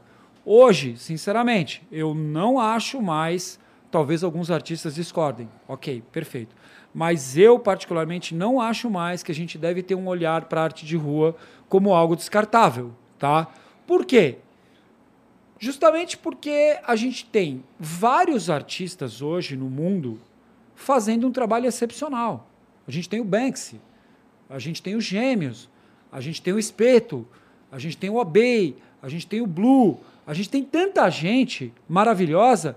E o meu filho, ele não vai ter oportunidade de ver esses trabalhos simplesmente porque foram removidos, apagados. Então o que, que eu acho? Que é bacana, sim, já pensar, meu, qual a qualidade da parede? Qual a tinta que vai ser usada? Qual é o verniz? A gente pode iluminar, a gente pode, de tempos em tempos, conservar esse trabalho, a gente pode preservá-lo. Isso vai ser excepcional. Durante vários anos eu participei de festivais ao redor do mundo que era bem isso.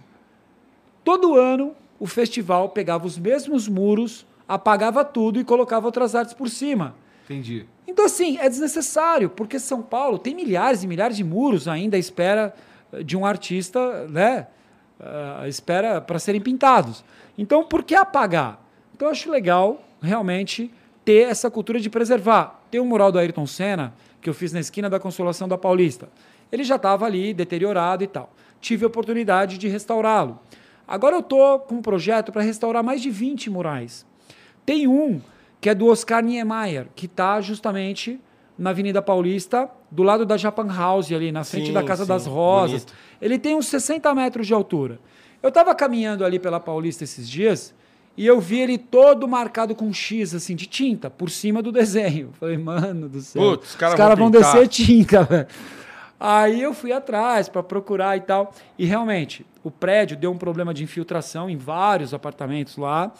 E eles chamaram uma empresa para fazer um mapeamento e foram lá com látex e marcaram todo o desenho. Bom, enfim, a gente está buscando agora apoio e tal para poder restaurar esse painel, que é um dos painéis assim que eu tenho um apreço por ele e tal, porque ele está muito conectado ao que eu vivi. Imagina um cara que foi detido três vezes, de repente tem um mural na, na principal avenida Esse foi teu primeiro da lá? América Latina. É, exatamente.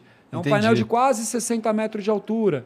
Então foi bem legal o que você falou, porque é bacana assim preservar. Eu quero ver mural dos Gêmeos aí para a vida toda. Mas devia sabe? existir projeto de lei pra isso aí, não tem? Com certeza. Eu desconheço. porque o cara, quando o cara Desconheço. fala assim, ó, estou buscando apoio, já me dá um desespero, velho, porque não tinha que estar. o apoio tinha que estar buscando ele. É verdade. assim, os caras tinham que ter procurado. Ó, nós temos um mural teu aqui, do Niemeyer, aqui no prédio. Que precisa ser restaurado. Deu es- infiltração, nós vamos ter que mexer e tal. Ó, vamos fazer um projetinho pra você voltar aqui depois e fazer de novo, ou restaurar, ou fazer não sei o que lá. Os caras tinham que ter procurado o artista, caramba. Mas É. não. É. O cara que tem que ficar procurando os É, painéis. pra alguns casos, Ah, velho. alguns casos é, é, até acontece, né? Mas outros casos já acaba passando passando batido esse esse aspecto. Mas eu acho que realmente, cara, é, a gente tem que- é legal fazer uma coisa nova. Por exemplo, eu sou fã de arquitetura, de paisagismo, arquitetura e tudo mais, cidades antigas. Eu tenho até um projeto que chama Muro das Memórias, onde eu pinto as cidades da década de 20, 30. É uma coisa que pessoalmente eu gosto. É, se você andar pela Avenida Paulista, você vê que os casarões foram todos demolidos Sim, ali. sim. Né? Então, assim, Tem dois ou três lá que os caras estão tentando Exatamente. fazer o negócio. Então, quando você vai para Londres, a maioria dos casarões, é, é, muita coisa foi tirada, mas muita foi preservada Sim, também. O que eu estou querendo dizer? Que é legal criar coisas novas, fantástico. Mas é legal você manter a sua história também. Dialogar, né? Dialogar, Dá pra criar um diálogo criar, entre as coisas, né? Exatamente, interagir. Não adianta chegar lá, meu, vou apagar aqui. Por exemplo, eu não gostaria de apagar o meu mural do Niemeyer e fazer outro. Eu acho que eu não vou conseguir fazer uma outra coisa. Eu prefiro fazer aquela mesmo. Então, assim, eu já tô com a arte, já é uma arte é, que, de certa forma, está bem alocada ali na, na região da Paulista. Acho que é bacana ir lá e restaurar. É, e, e, por exemplo, o mural que eu tenho no Rio de Janeiro também, que está lá no Boulevard Olímpico, não sei se vocês chegaram a ver, Não. que é do. O nome dele é Etnias, que eu coloquei indígenas dos cinco continentes juntos. Eu fiz no período das Olimpíadas. Ah, esse é famoso, né? Esse é famoso. É, ele, ele inclusive, ele inclusive na ocasião entrou pro Guinness Esse é o Book, do Guinness, e entrou né? pro Guinness Sim, como sim, o maior sim, do mundo, tal, etc. E é um mural que hoje precisa ser restaurado, né? Então, se ele não for restaurado, Mas já te procuraram para fazer isso? É. Não. Ó, atenção aí, o governo do Rio de Janeiro. Eu sei que vocês têm muita coisa para se. um monte de problema para vocês se preocuparem aí, mas pelo amor de Deus, entendeu? Ó, liga pro Cobra, leva ele aí para restaurar essa parada antes que o negócio fique irreversível, né? é, Agora, não, é- não faz o sujeito ir procurar ele, o patrocínio, ele, o não sei o quê. Ô, pelo amor de Deus, velho. Leva o cara aí É. para arrumar esse negócio. E porque sou- é das poucas coisas aí que tem que, né? Que se pode É, Obrigado. contornar. Obrigado pelo apoio, obrigado. Eu sou um cara muito da correria, assim, mas a minha equipe é muito pequena, sabe? Então, assim, a gente não tem aquela estrutura para sair buscando, tal, tal, tal, tal. É mais complicado, né? Para mim é mais complicado. Mas, assim, eu fui para o México. Cheguei lá no México, tem uns muralistas lá. Diego Rivera, Siqueiro, são caras da história da arte. E eu pude ver os murais dos caras que foram pintados há anos e anos atrás, porque estão sendo cuidados, preservados, sabe? Eu vi algumas coisas do Portinari, por exemplo, aqui do Brasil. Legal, bacana, fantástico. Foi preservado. Tantas outras coisas se perderam, né? Mas eu acho que é algo que realmente, o que você falou, é como uma peça de teatro, sabe? É, ela não vai acontecer se ninguém apoiar chegando aqui falando abertamente. Para mim, eu pinto numa comunidade, meu, com a maior satisfação do mundo. Mas quando eu vou pintar um prédio de 60 metros de altura, é complicado. Você tem toda uma logística, toda uma estrutura, é necessário apoio, sabe? E esse apoio faz todo sentido, né? E faz toda a diferença também. Porque eu quero continuar produzindo cada vez mais obras, cada vez mais painéis. E coisa boa, Entregando né, isso pra isso, cidade. Isso custa caro fazer Como coisa é boa. desse né? painel lá do Rio mesmo que tu falou? Chama etnias. Etnias, né? Bota Todos somos mim, um. Jean, por favor. É, chama- Etnias. é, todos somos um. Porque fazer coisa boa custa caro, caramba. Não é, É difícil, tão sim. simples quanto isso, né? Então, quer dizer, você Exato. quer fazer um negócio de qualquer jeito? Beleza, compra qualquer tinta, joga lá e tal. É verdade. Mas assim, a gente entende aqui, e acho que o, o, o Igor entendeu, assim, pô, É, exatamente. custa caro, Tá aí. velho. Porra, É. já vi sim, bonito Tá pra aí. caralho. Ah, na segunda foto ali dá pra ver, É, tá vendo? ó? Esticadão É, ali, né? olha aí, ó. né? Então é, meu, é um mural Quanto bem. tempo tu levou pra pintar isso aí, cara? Olha, esse foram uns três meses, mais ou menos. Né? Foram três meses. Tava o Aguinaldo, tava o Marcos comigo também, bonito o Zóio. demais. Então a gente conseguiu aí, num tempo recorde, produzir esse painel. E aí você vê, ele tá com essa cor intensa e tal, foi quando ele foi feito, né?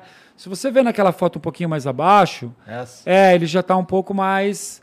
Ele já tá um pouco mais, tá É, vendo? Perdendo a é. cor. Se você vê hoje, ele já perdeu muito mais a intensidade. Então é necessário realmente estar indo lá. Agora, ô Cobra, como que você chegou nesse estilo? Que é um estilo teu, assim, né? De fazer um desenho e aí você colore, quadriculado tal, assim. É, como que você chegou nesse aí que hoje, assim, qualquer pessoa que veja isso, A talvez gente já do sabe mundo, que é do Cobra. Já sabe que é do Legal. Cobra. Como é que você chegou nisso? Como eu comentei contigo, eu tenho alguns projetos, tá? Eu tenho um projeto que chama Green Pincel. O que, que é esse projeto? Eu desenvolvi justamente para falar da proteção dos animais, do meio ambiente, da natureza, das florestas e tal. No caso desses murais, geralmente eles não são coloridos dessa forma, tá? Eu tenho o projeto Muro das Memórias. O Muro das Memórias são essas cenas antigas e tal. Eu sou colecionador de livros antigos, é, com imagens das cidades da década de 20, como eu comentei aqui Eu acho anteriormente. mal barato isso aí também. É, bonito demais. E o que, que acontece? por conta desse projeto de memória, eu passei a pegar essas imagens que originalmente, por exemplo, essa. Esse é um mural que está na Avenida Hélio Pellegrino, aqui em São Paulo. Então você vê, é uma característica do meu trabalho: luz e sombra, perspectiva, anatomia. Então você vê que ele não tem cor. Né? Foi uma aplicação, uma reprodução de uma imagem da década de 20 ou 30 ou algo nesse sentido. Mas eu comecei a pegar essas imagens antigas, porque aqui é a foto da pintura lá. A partir dessas imagens, eu comecei a fazer uma releitura delas, sabe? Comecei a imaginar e falar, poxa, é, como que eu poderia pegar esses personagens antigos e trazê-los, fazer essa, essa roupagem, vamos dizer assim, Uhum. recriá-los para esse universo que eu estava tão ligado da arte de rua de Nova York, das cores, das letras, das formas e tudo mais. Então eu passei a colorir essas imagens antigas. Tá. E foi aí que eu passei a dar significado nas cores. Por exemplo, o mural, ah, esse daí ainda é em preto e branco. Mas se você for ver o mural do Oscar Niemeyer, por exemplo, que está na Paulista, todas as formas que tem no rosto dele são obras do próprio Oscar Niemeyer. Entendeu? Então eu também busco um pouco dessa Olha lá, ó, conexão. Esse aí é muito É, esse é então. Não, é, é esse, louco, é esse que é o louco. que eu tô comentando que precisava ser restaurado. Aí, cara, como é que os caras não. não- os caras meteram tinta em cima desse negócio. Porra, Ah, olha velho. aí, tá vendo? Olha lá, ó. Olha lá, manutenção, então aí já foi um, Uma um- reportagem, um tal, falando Tá de- vendo aqueles monte de X ali no rosto dele? Foi justamente o que eu comentei. Depois dessa matéria, teve uma matéria falando disso, depois dessa matéria eu recebi alguns contatos de algumas pessoas e tudo mais. É, é, e agora a gente está conversando para ver se a gente chega nesse resultado, né? Vamos ver se a gente consegue. Mas, por exemplo, nesse mural tem o Palácio do Planalto, tem o Museu do, da- do Olho, tem a Igreja da Pampulha, tem várias obras do Oscar Niemeyer que foram colocadas ali. Né? Então tem todo um contexto, uma Caramba, eu nunca tinha também. prestado atenção nisso. Eu passei tantas vezes lá, vi tantas vezes essa imagem, mas nunca prestei atenção que ela estava. Com, a composição da imagem são usa por obras, do, do próprio Inclusive, Niemeyer. quando eu fiz esse mural, é, alguns anos depois, eu criei um aplicativo de realidade aumentada que, se você for com o celular lá, essas obras saltam do rosto dele. Legal, Ah, é? É, você consegue ver essas obras. Pô, me fala um pouco É. sobre esse lance do- da realidade aumentada aí. Como é que. Por que que tu fez isso? Ele ainda tá em atividade? Como é que é? Tá, tá. Eu fiz para esse mural, porque assim, arte de rua hoje, ela utiliza várias ferramentas. Também é legal você tocar nesse assunto, porque arte rua, ela não está só ligada à questão da pintura em si. Existem várias ferramentas. Tem um artista, é, tem um artista de Portugal que é até um amigo chamado Vils. O Vils, por exemplo, ele usa.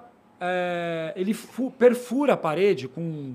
Sei lá como é o nome daquela ferramenta. Uma broca, Uma com uma, uma um sei lá. É, com uma furadeira gigante e tal. Então ele faz o desenho e perfura toda a parede e forma as figuras com esses buracos na parede. É impressionante. Ele usa dinamite, Como é por o nome exemplo. dele? Chama Vils, com V-H-I-L. Olha aí, ó. Tá vendo? Isso aí Caralho, que louco, cara. é muito louco. É, isso aí é tudo feito dessa com forma. perfuração. Tudo com perfuração. Que Olha que louco. bacana, tá vendo? Caramba. Ele tem esse trampo. Olha lá, é bem interessante. Impressionante. tal. Olha aquele das máscaras ali, que muito louco. Inclusive, exato. Olha. Tá, o trabalho dele é, é um dos melhores na street art aí mundial. E se você vê, tem umas obras dele que ele usa dinamite, inclusive. Então ele, de alguma forma, é, ele coloca dinamite só nos pontos exatos, explode aquilo e você e forma E o cria um efeito lá, E então. fo- não, forma a figura. Ah, é? Forma a figura. É, não sei se. Ah, olha aí, ó. Ele, ele até conseguiu colocar. Olha lá. Dinamitou. Ah, tá de E brincadeira, aí malandro. você consegue ver o resultado. Olha aí, que, que Não dá pra formou. acreditar nisso. É, é muito louco. Você Não tá dá pra de zoeira. nisso. Olha lá o negócio. É, não, é bom pra caramba. É bom pra caramba. Porra. Então você vê, os artistas hoje estão utilizando das mais variadas ferramentas, né? Tem um outro artista francês chamado J.R. Ele na realidade é um fotógrafo e ele começou a usar as fotografias dele mas é um baita de um artista, né? Com uma expressão gigante. E ele cola essas imagens de várias formas é, ao redor do mundo, criando painéis de arte. Então, também é uma ferramenta diferente. Né? Tem o Banksy, que vai lá com stencil, pequenininho, preto e branco tal, e faz as mensagens mais poderosas. Então, não é uma questão de tamanho, né? Também, A arte né? também. É. É. uma questão de como que o cara fez. O, olha aí, o porquê modo ele como fez, ele pensa, qual é o significado. é, essa é é bom pra caramba. É. Eu estive em Bristol, é, porque dizem que o Banks, você sabe que o Banks é um artista anônimo, né? Ele não aparece, Ninguém, né? Ninguém viu ele é. e tal. Eu estive em Bristol, que é o lugar que dizem que ele nasceu, e fiz esse tour vendo todas as obras dele e tal. É, inclusive, para quem não conhece muito desse universo, tem um documentário que concorreu ao Oscar chamado, não vou saber a expressão em inglês, mas Saída pela Loja de Presentes, é, que é um documentário sobre o Banksy, que é fantástico, assim, é um dos melhores documentários de arte de rua que já fizeram, né? Nunca vi, legal, bom saber. É muito legal. E tem um cara que trabalha com o Banksy, né, que inclusive está nesse documentário, chamado Mr. Brainwash. É um cara de Los Angeles. E eu trabalhei três anos com esse cara. E ele é ligado diretamente ao Banksy. E mesmo assim, eu não sei quem Mesmo é o assim, Banksy. mesmo assim, você não sabe Eu quem não é. sei, não sei. O negócio é super... Ninguém, ninguém sabe, ninguém viu, Não, e, quer não. dizer, quem vê não fala, obviamente. Né? Então, quer dizer, para manter é, essa coisa é. do, desse mistério aí do, é um de um mistério artista. e tal, né? Mas ele atingiu um patamar assim gigantesco, justamente pelo, pelo sigilo e tudo mais.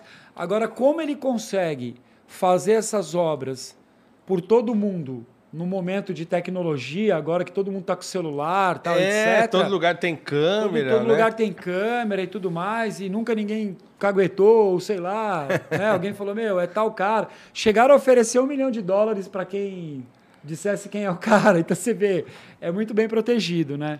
Mas é demais. O JR também, se quiser colocar. E se for parar pra É pensar, JR, o mero, o mero legal. fato desse cara se manter anônimo já é um puta protesto do caralho. Porque assim, as pinturas dele têm, obviamente, um viés de protesto interessante. Exatamente. E o lance exatamente. dele- dele Ele nem manter- conseguiria fazer se ele fosse. É, Claro. é. muito louco, muito foda. É, demais. Ah, Esse daí é o JR que eu comentei.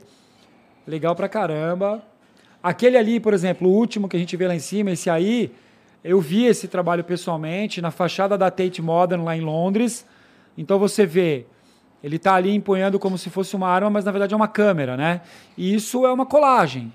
Então. Inacreditável. Uma colagem com- de- uma com colagem. papel? É, papel. Caramba, Então, que assim, louco. tem a arte, tem a expressão, ele criou. E, e isso é demais, né, cara? Então você vê que são trabalhos. é, aquele ali de cima do menininho ali, tá no muro lá que divide os Estados Unidos com o México. Então você vê. Caramba, velho. Então todas as artes têm uma, um significado, uma expressão. E a arte de rua hoje é isso, sabe? Tem muita coisa bonita, Tem muita né, coisa cara? boa, muita coisa, boa. diferente. E o Brasil é bacana, vale a pena comentar que com certeza o Brasil está Tem um entre os principais do mundo na street art. Não, é à tá- toa que você é convidado não- toda hora pra ir lá pra fora também, né? Tem o meu trabalho, tem outros artistas também que estão conseguindo é, é, ter essa expansão internacional com as obras, né? Isso é porque é, os artistas daqui, talvez pela dificuldade, pela escassez de materiais e tudo mais, acabaram improvisando muito e com isso acabaram criando uma arte muito exclusiva, muito diferenciada, sabe? E isso acabou abrindo as portas para o mundo todo, né? O que é fantástico, assim, excepcional. Eu que vi toda essa trajetória desde o começo, eu sei muito bem a dedicação que esses artistas tiveram, né? E que não foi por acaso também hoje. É difícil chegar e falar, olha, arte é só específica dos artistas que se formaram na universidade X ou Y. A arte é só específica de uma classe social X ou Y. A arte está na rua, a arte é de dentro para fora, está no menino da favela, da comunidade que nunca entrou no museu, sabe, está lá se expressando, pintando, fazendo trabalhos fantásticos e tudo mais. Então, para mim, não há mais esse muro, essa divisão da arte no sentido do que está numa galeria, do que está na rua, do que está no museu. Hoje as ruas representam a maior possibilidade e oportunidade de expressão para os artistas, né? Você pode fazer instalações, intervenções, colagens, esculturas, pinturas. Então as cidades do mundo inteiro parece que agora nesse momento estão acordando para essa realidade, abrindo as portas para os artistas, né? E as ruas estão sendo transformadas através dessas obras, né? Então a gente tem hoje um cenário no Brasil mesmo é, que é menos mal visto, por assim dizer, para arte de rua. A arte de rua ela é mais aceita. É isso que eu ia é, perguntar também. A, a minha pergunta é mais ou menos nesse sentido, assim, pra- não só, mas se há um contraste, né? Você percebe, por exemplo, que outros lugares do mundo isso já está uma coisa mais aceita aí já, porque ele falou, por exemplo, essa coisa da preservação, né? Aham. Tem lugares que os caras já entendem que tem que preservar e tal. Então, quer dizer, no Brasil, como é que você compara isso no Brasil para fazer um complemento à tua pergunta, Igor? Aham. Assim, no Brasil e fora do Brasil, como é que esse, como é que isso funciona? Existe essa consciência de que tem que preservar, tem que tal, isso já existe no Brasil e como isso acontece em comparação a outros países, né? Ó, é, foi através da, da arte de rua, foi através de São Paulo que eu tive a oportunidade de ser convidado para pintar no mundo todo, tá? É, eu sou um cara que eu não acredito muito que você tenha, embora eu tenha saído pintado várias coisas lá fora, eu estou sempre pintando coisas em São Paulo, que é a minha origem, que é a minha história. Agora mesmo entreguei dois murais aqui na cidade. Eu não acredito, é um pouco diferente do que você perguntou, mas assim, eu não acredito na necessidade de você sair do Brasil para ter reconhecimento, tá? Primeiro que eu acho que assim, vale a pena insistir aqui, vale a pena prosseguir aqui, vale a pena construir uma trajetória, uma carreira, evoluir no trabalho. Quando o trabalho chega num determinado momento, você passa é, é, é, a ter outros tipos de abertura para o trabalho. Por exemplo, galerias podem te chamar, museus podem te chamar, outros países, outros suportes, outras oportunidades com o seu trabalho. Mas isso está muito ligado à evolução da própria arte. Eu acho que o mundo todo percebeu isso, tá? Nesse aspecto, que é muito difícil você chegar e falar, meu, só porque esse trabalho está na rua, ele é inferior a um trabalho que está numa galeria. Só porque eu acho que isso está muito ligado à falta de conhecimento mesmo, para não dizer que é uma ignorância, né? Você rotular dessa maneira. É muito difícil hoje, eu que tenho circulado por vários lugares aqui do Brasil também, meu, eu entro em cada comunidade, em cada lugar simples e vejo expressões artísticas em todos esses lugares maravilhosas, sabe? Da mesma maneira de quando eu entro no Louvre ou entro na, sei lá, no MoMA, enfim, para mim a expressão artística é, é- é muito mais ligado ao que a pessoa consegue transmitir o- os seus valores, os seus princípios através do, do trabalho de arte. Porém, isso é diferente de incentivo e de apoio, tá? Eu acho que nesse aspecto o cenário mudou pouco. Entendeu? A gente tem pouquíssimo incentivo, a gente tem pouco apoio, a gente tem poucas empresas com a visão de vanguarda nesse aspecto, sabe? Pô, vamos investir nesse artista, vamos apoiar, vamos criar mais, mais é, espaços culturais, sabe? Mais verba mesmo em relação à arte, é, de uma forma geral mesmo. Não só da, da street art, da arte pública, mas do menino que quer tocar violino no teatro municipal. É. Né? Como é que ele vai chegar ali? Alguém vai ter que apoiar. Então, é, nesse aspecto, ainda tem muito a evoluir. Mas também, concluindo, o Brasil, num aspecto geral, é, em relação à street art, eu não vejo o país atrasado, tá? É, porque a qualidade dos artistas que estão pintando nas ruas é realmente excepcional. Por causa dos artistas. Por causa né? dos não, artistas. Não exatamente por causa do Não, cenário. por causa do que- esforço individual É, de é, cada um. é, Chegou num ponto indiscutível. Basta andar pelas ruas de São Paulo, do Rio de Janeiro, das cidades do interior, de Belo Horizonte, que você vai conseguir contemplar. Você vai ver isso. Se você entrar no universo de cada um daqueles artistas, daquela pintura, se você ler o nome ali e começar a pesquisar, você vai entrar num outro mundo. Você vai começar a perceber ali o porquê que ele fez aquilo, qual é o significado daquela arte, qual é a motivação daquele artista. Cada um tem uma história, né? Mas eu acho que assim, vários países têm uma abertura bem melhor do que antes, mas muitos lugares ainda são tradicionais. Muitos lugares ainda têm uma visão preconceituosa. Elitista, Muitas né? pessoas ainda têm essa visão ele exatamente Elitista. elitista, Pensa que arte é um negócio do museu e que aquilo que tá na rua é. Exatamente. É Porém, tem um lance que a galera fala muito hoje. Ah, tal artista saiu da rua e foi para o museu. Beleza, realmente. Existe esse lance. Foi para a galeria. Porém, na década de 80, Jean-Michel Basquiat, ou o próprio Kate Haring, vários outros artistas ali da cena de Nova York já tinham feito isso. Várias galerias já tinham colocado o trabalho desses artistas lá em evidência, por isso que hoje a gente vê exposições do Basquiat, até mesmo aqui em São Paulo, teve uma exposição dele. A gente viu por quê? Porque em algum momento, lá na época dele, ele fez essas obras para uma galeria. Então hoje tem essa transição? Tem, mas eu sou um cara o seguinte: eu posso ir para o museu, beleza. Posso ir para uma galeria, beleza, mas eu não vou abandonar as ruas. Então, isso que eu acho legal. Manter a origem, sabe? A minha empolgação, meu entusiasmo é esse, cara. Atravessar a rua e ver o resultado do trabalho que foi feito ali. Se o trabalho não ficar bom, a minha insônia vai aumentar. Se o trabalho ficar bom, eu vou ficar mais feliz. Teve Então, algum que tu assim, pintou e ficou insatisfeito logo depois? Ah, sim. Tem um monte, cara. Tem um É. monte. Tem vários, assim, que eu. é, Eu, eu procuro hoje com, com tentar minimizar essa questão, sabe? Tentar ali já no papel. Geralmente eu pinto uma tela primeiro para poder testar, para poder ver se aquilo é bacana e tudo mais. Mas assim, quando eu chego no local, às vezes tem interferências que eu não esperava, tem questões é, que eu não imaginava. Por exemplo, eu fui para a Rússia, a convite do governo, pintar.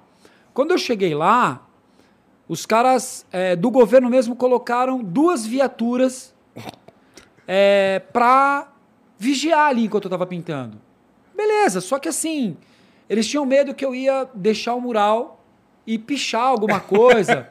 Coisa É, do, coisa que do doideira. Putin, Sim, né? os caras super preocupados, Coisa super do preocupados. Putin. né? Então, é. Conspirador do É, caramba. eu falei essas histórias, eu falei essa história algumas vezes, mas assim, cara, é, os caras me convidaram, certo? Mas antes disso é pior ainda do que isso, porque os caras me, me colocaram num hotel, né?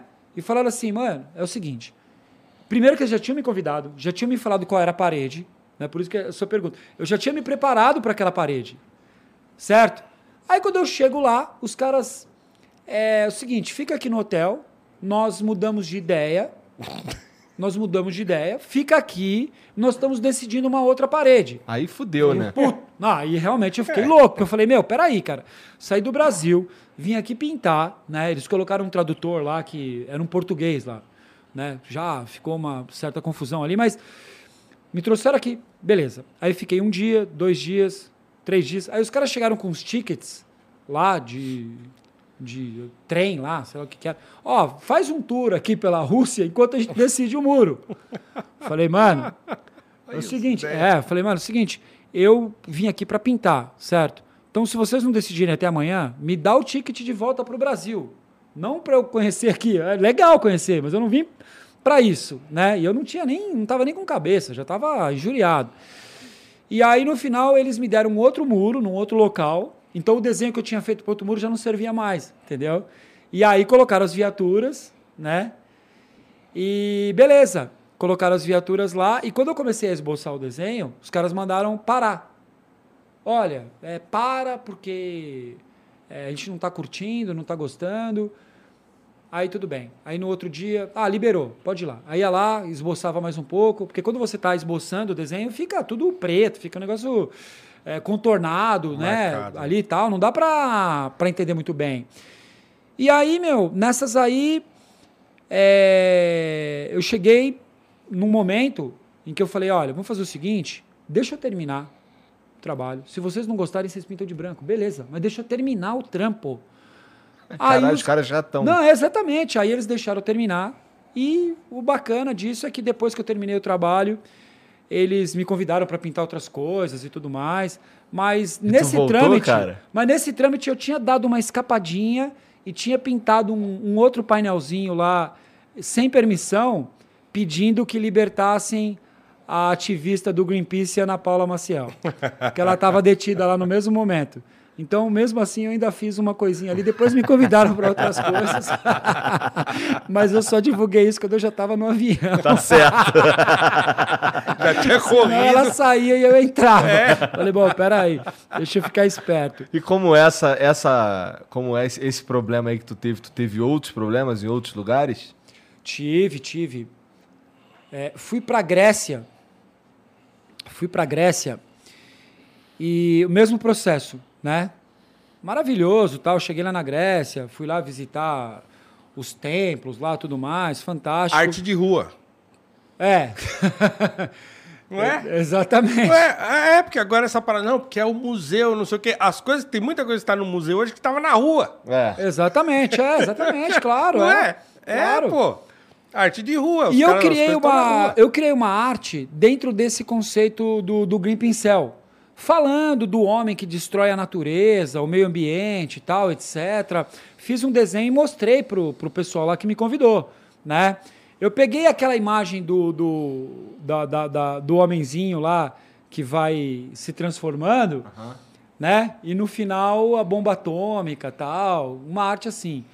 Porém, o lugar que eu pintei era cheio de templos religiosos. E os caras acharam que aquele mural era uma afronta para a religião deles. E, cara, a gente estava pintando todo dia, os caras paravam lá e me afrontavam, é, xingavam, né? Em grego, mas eu achei que xingava porque era bem. Era bem, é, é. Xingava. Só sei que a gente ficou 30 dias, eu e o Agnaldo, a minha esposa também estava lá, 30 dias pintando esse mural num calor insuportável. Quando o mural já estava praticamente pronto, chegou lá quatro caras, um deles lá com uma barbona tal. Eu contei essa história há muito tempo atrás. Chegou lá, um cara todo branco, tal, religioso, ortodoxo mesmo, né? E meteram o dedo na minha cara, não sei o que, não sei o que. Beleza. No outro dia de manhã, o mural apareceu todinho pichado.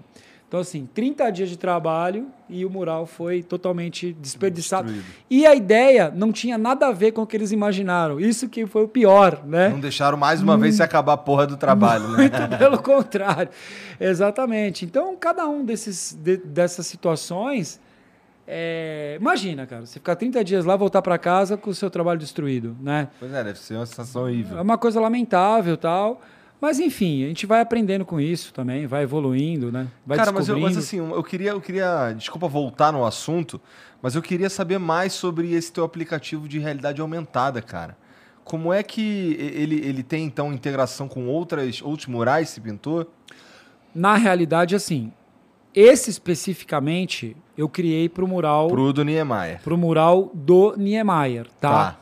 Eu tô justamente agora, também eu vou aproveitar e fazer um comentário aqui. Claro. Eu não fiz esse aplicativo para outros murais, mas vários outros artistas criaram aplicativos de realidade aumentada para os murais, entendeu? É possível conhecer isso através das redes sociais dos próprios artistas, né? É, mas eu estou desenvolvendo agora uma exposição. Na minha vida inteira, eu fiz duas ou três pequenas exposições. Eu também não é, me empenhei muito na produção de murais, mas me empenhei pouco na produção de telas. E agora eu estou criando uma exposição justamente com a ideia de ser totalmente interativa, Foda. imersiva e tudo mais. Aí sim a gente está desenvolvendo essa questão. Não sei se você chegou a ver uma exposição famosa do, do Van Gogh, onde você entrava e, e as obras eram todas projetadas Eu no li teto, sobre no isso, mas eu piso, não no vi. chão, em todos os lugares e tal. Então, a utilização da tecnologia nas obras de arte. Né? Então, a minha exposição, que deve sair para o próximo ano, ela vai ser recheada, assim, de utilização de tecnologia. Tudo, tudo pintura nova que tu vai fazer. Olha, é, na real, essa exposição, eu já fiz um planejamento dela e ela vai ser relacionada com os painéis que eu fiz pelos cinco continentes. Ela vai ter as histórias por trás de cada um desses murais e ela vai ser separada por ambientes. Ou seja, quando você entrar no ambiente, uh, sei lá, uh, da coexistência das religiões, Aham. você vai fazer uma imersão ali na história das religiões. E você sabe? vai ter vários do painéis hinduísmo, sobre isso. Do islamismo, do, do judaísmo, do cristianismo. E aí eu vou ter vários painéis sobre isso. Quando a gente entrar no tema do Martin Luther King, por exemplo, a gente vai ter toda a história do Martin Luther King, o que significou, o porquê, o porquê esse painel foi feito, onde ele foi feito. Quando eu é, entrar na- na- na- nos ambientes que eu falo de meio ambiente, então a gente vai mostrar todos os painéis que eu fiz a respeito desse tema Tem a ver com Green Pincel. que tem a ver com o Green Pincel, que eu falo, por exemplo, contra touradas, contra a utilização de animais para entretenimento.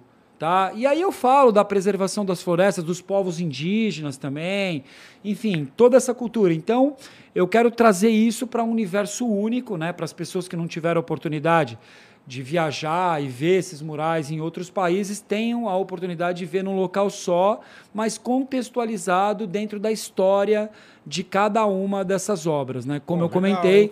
cada um dos painéis tem um contexto, tem um porquê ele foi feito. Maneiro. E quem sabe a gente não Bacana. consegue fazer parcerias também. A gente está buscando isso com esses museus que têm peças relacionadas ao Gandhi ou ao Luther King. A gente consegue trazer isso para cá também. E é uma exposição que eu vou fazer. É, é, como é que fala? É, que Virtual? sai de um lugar e vai para o outro. Ah, itinerante. Itinerante. Tá. Itinerante. Aham. Exatamente. Uma exposição que eu fiz há dois anos atrás foi justamente a Galeria Circular. Eu vou aproveitar e vou falar disso porque hoje mesmo eu recebi uma possibilidade de, de renovar essa exposição. O que, que eu fiz? Eu peguei um ônibus. Quem não viu, isso tem na internet também. Peguei um ônibus circular mesmo da cidade de São Paulo. É, é, esse daí. Peguei esse ônibus e esse ônibus eu transformei numa galeria de arte.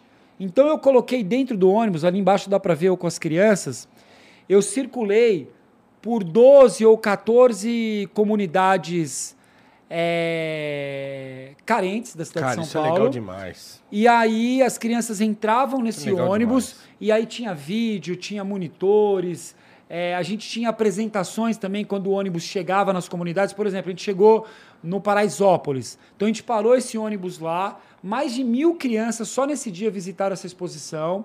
Então a gente explicava as obras, a gente tinha apresentação, teve apresentação do balé Paraisópolis enquanto a obra estava ali, né, enquanto o ônibus estava parado ali. Então a gente rodou por todos esses lugares, as comunidades, e agora eu vou renovar essa exposição e vou levar para outras comunidades, outras cidades.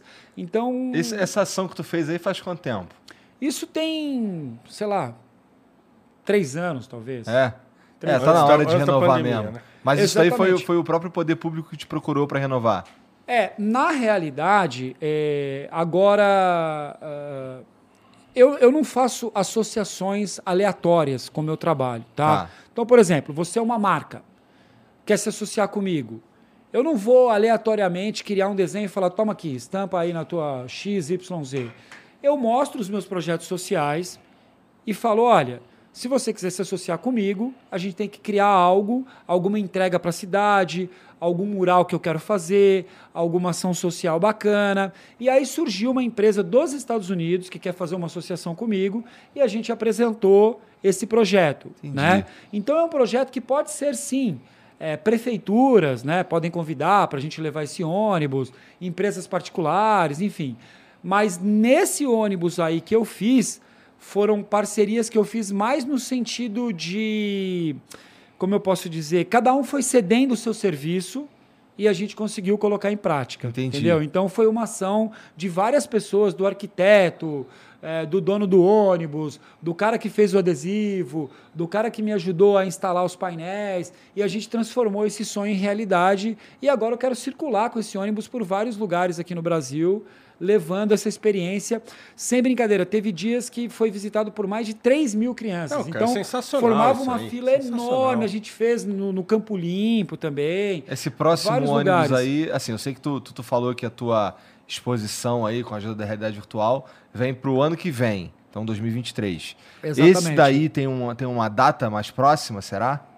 Esse que você quer fazer de novo do ônibus? Olha, tudo vai depender agora dos próximos trâmites né, com esse pessoal dos Estados Unidos. Mas tem uma possibilidade Mas de não a demorar. possibilidade é que até o final do ano Legal. eu consiga colocar sim esse ônibus em prática, legal porque eu já tenho dois ônibus disponíveis para isso, né?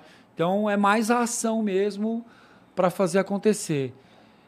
Legal demais. É, então projetos o- como esse, Como é que. Como é que. É, em que momento te despertou essa coisa de. E aí é mais uma outra faceta do teu trabalho, né? De você falar assim, não, eu também agora não sou só artista, né? Eu também tenho um papel de ativista. né? Então você também é um ativista. Você também pensa a sua arte como um meio de transformação social, ou de conscientização, né? ou de protesto, muitas vezes. Então, quer dizer, também teve um momento em que você falou assim, pô, eu posso dar mais um passo aqui, posso ir além. Isso já estava já embutido desde sempre? Ou teve um momento em que você falou assim, não, eu vou dar um passo além aqui nesse sentido? eu acredito que isso já estava em mim, né? Com certeza. De onde Já- você vem, já é algo do, história tal, É né? algo do, do meu interior mesmo, né? Eu só não sabia como colocar isso em prática, Tá. sabe? É, como que eu poderia pintar, é, transformar esse, é, é, essa visão em pintura, Uhum. né? Então aí foi um processo mais longo, porque eu tive que aprimorar minha técnica, aprimorar minha pintura. E construir Mas essa aí identidade entra nova no aí, que eu né? te falei. Por exemplo, você falou realidade aumentada. Na- eu criei um projeto chamado São Paulo, uma realidade aumentada. Nesse projeto, o que, que eu fiz?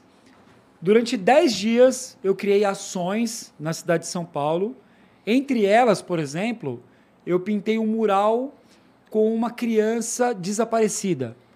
Então, para isso, eu fiz toda uma pesquisa nesse aspecto. Encontrei uma mãe que tinha o, a filhinha dela tinha desaparecido com quatro anos e a gente pintou um grande painel para chamar atenção, para que ajudasse ela a Que encontrar. essa realidade aumentada seria dela. assim, Exatamente. trazer à luz aquelas, aquela coisa que está invisibilizada. Exatamente. Fui para Cracolândia, a mesma exposição que estava nesse ônibus, a mesma exposição que eu fiz em Nova York, eu levei para Cracolândia, por exemplo. Fiz uma exposição lá com mais ou menos 15 obras, sabe? Passei o dia todo lá, trocando ideias, interagindo. Por incrível que pareça, eu levei uma exposição que era dos, dos líderes da paz. Então tive todo esse contato ali com a galera. Teve uma outra, uma outra dessas peças que tinha uma, é, uma família que morava oito anos é, na, na rua, né? Num canto ali e tal. E tive esse contato em situação de rua. Aí eu pintei uma cama em 3D, é, naquelas pinturas anamórficas. Não sei se você já viu, aquelas pinturas que são distorcidas Sim, e sim. tudo mais.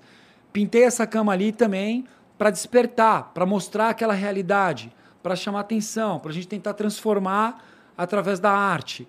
Então, ou seja, é, isso sempre teve em mim, desde o começo. Só que agora, o próximo passo não é somente ter criado isso com os murais, é transformar isso em realidade. Através da tua fundação. Através do instituto, Do através instituto. do prédio, através das ações sociais, através das vidas sendo transformadas mesmo, sabe? Não simplesmente através do meu trabalho, mas tantos e tantas pessoas voluntárias, sabe, que querem fazer algo, que vão poder ali de repente, meu, eu vou dar um curso X, eu vou fazer de tal forma, eu vou me manifestar aqui, eu vou usar o meu talento dessa maneira, daquela. Então assim, é um sonho, é um sonho, sabe?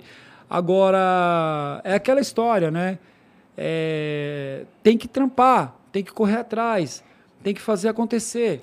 Eu tenho 46, acho que se eu conseguir botar esse instituto totalmente de pé nos próximos anos, é, eu vou estar tá vendo é, a concretização de todos esses anos de trabalho, todos esses anos intensos, sabe, de busca, de aprendizado, de respeito pelo próximo, sabe?